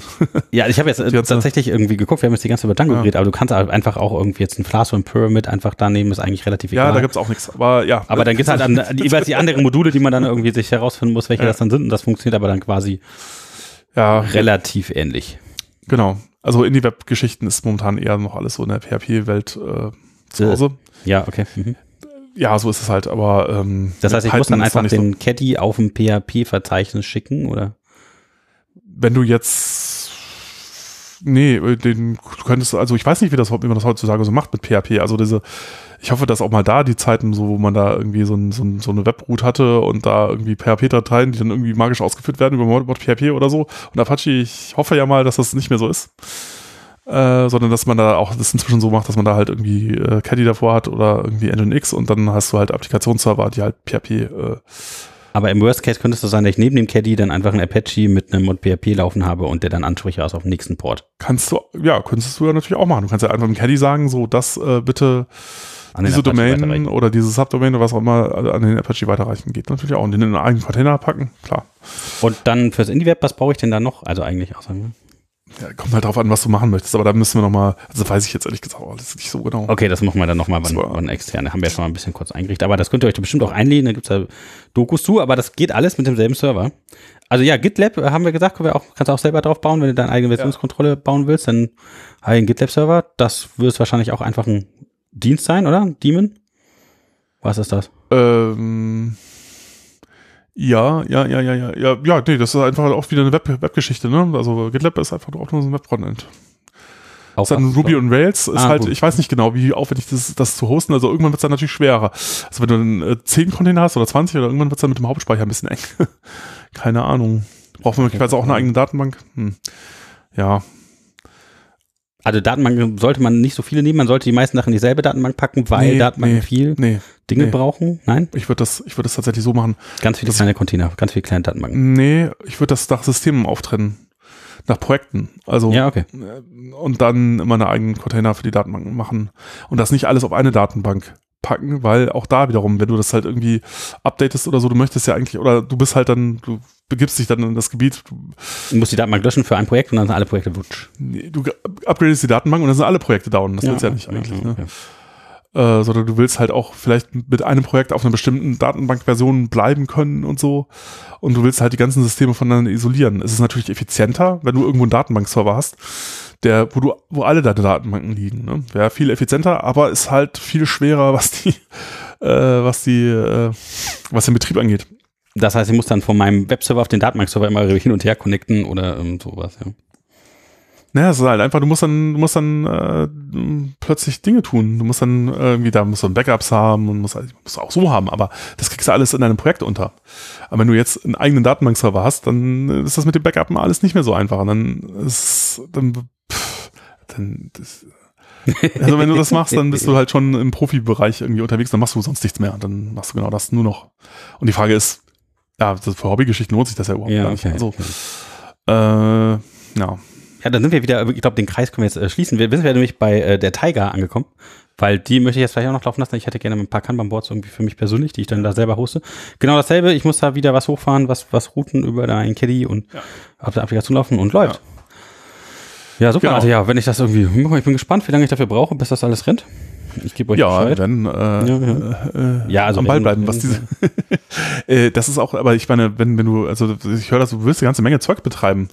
Da brauchst du wahrscheinlich dann schon eher so eigene Hardware oder sag mal so, dann wird es mit eigener Hardware deutlich günstiger, äh, als wenn du jetzt da irgendwie eine äh, virtuelle, äh, einen Container irgendwie dir mietest, der dick genug ist, dass du das alles damit machen kannst. Das wird dann relativ schnell teuer. Ja, ja, also der RAM ist, glaube ich, das größte Ja, RAM ist irgendwie das, ja, würde ich auch sagen. Ja, ich habe noch so einen kleinen CPU Rechner nicht, aber, aber- stehen, aber dann mit dem ist auch irgendwie doof und äh, ja. Ja, ich muss überlegen, was da irgendwie äh, am besten in Frage kommt. Aber, aber damit kannst du ja vielleicht starten. Du kannst ja zu Hause anfangen. ja, ja, der ist schon, der läuft schon eine ganze Weile, aber Ja. der ist, äh, macht keinen Spaß. ja, aber ich muss ja eh immer so ein ganzes System bauen und so. Aber ich möchte die ganzen Sachen halt dann einfach wieder umbauen können, dass das Ja. nicht irgendwie jedes Mal dieser ganze Konfigurationsaufwand ist. Ich habe jetzt irgendwie einen Fedora-Server dann irgendwie hingestellt, der so irgendwie einige Sachen auch konnte, der auch in den Postgres auch lief und irgendwie auch dann Dango konnte, aber das ist alles nicht so, Hm, hm, hm. Gewesen, ich wollte. Aber wir haben jetzt auf jeden Fall, das, das finde ich total super. Ich habe da keinen Caddy, kein, kein Redis und nix äh, da gebaut. Das, das war mir bisher völlig unbekannt und ja, finde ich super, dass man das alles so machen kann. Also bis jetzt geht's ja immer nur so, Docker-Containers bauen, dann läuft das alles irgendwie magisch, aber wenn man nicht so wirklich versteht, was dann dahinter steckt, ist das äh, nochmal eine ganz andere Hürde, glaube ich. Also auch zu verstehen, warum was gerade nicht geht oder so. Ja. Und ja. Ja, vielen Dank, dass du mir das alles wieder heute hier erklärt hast. Ja, ja, ja, ich meine, jetzt weiß nicht, ob, ich, ob das alles irgendwie klarer geworden ist, sondern nur noch viel verwirrender. Nein, nein, Insofern- das, war richtig, richtig, äh, richtig na, super. Also ich das weiß war nicht. eine, eine große Erleuchtung. Und, äh, man kann sich das alles auch mal zurückspulen oder nochmal langsam abspulen. Ja, hm. Ich fand's echt cool. ja, also auf jeden Fall Eine wir tolle so ein Folge für mich mal heute hier. Okay, wieder. ja, ja, gut. Also ich meine, ich wenn mag sie natürlich immer an, irgendjemand aber- das also ganz persönlich auch. gut. Ja, und ähm, genau, also ja, also macht, macht, macht, auch, macht auch Spaß und jetzt, ich denke, dass man zumindest, äh, also wenn man ja so ein paar Anregungen hat, wie man selber eine Webseite irgendwie oder Django Python-Kram im Web betreiben kann und wenn man das eigentlich vielleicht äh, heutzutage so macht, dann ist das ja auch schon mal nicht so schlecht, weil man muss eh viel recherchieren und äh, bei Django würde ich sagen, irgendwie ein Buch kaufen, Ja, ja. Cookie-Cutter-Template verwenden.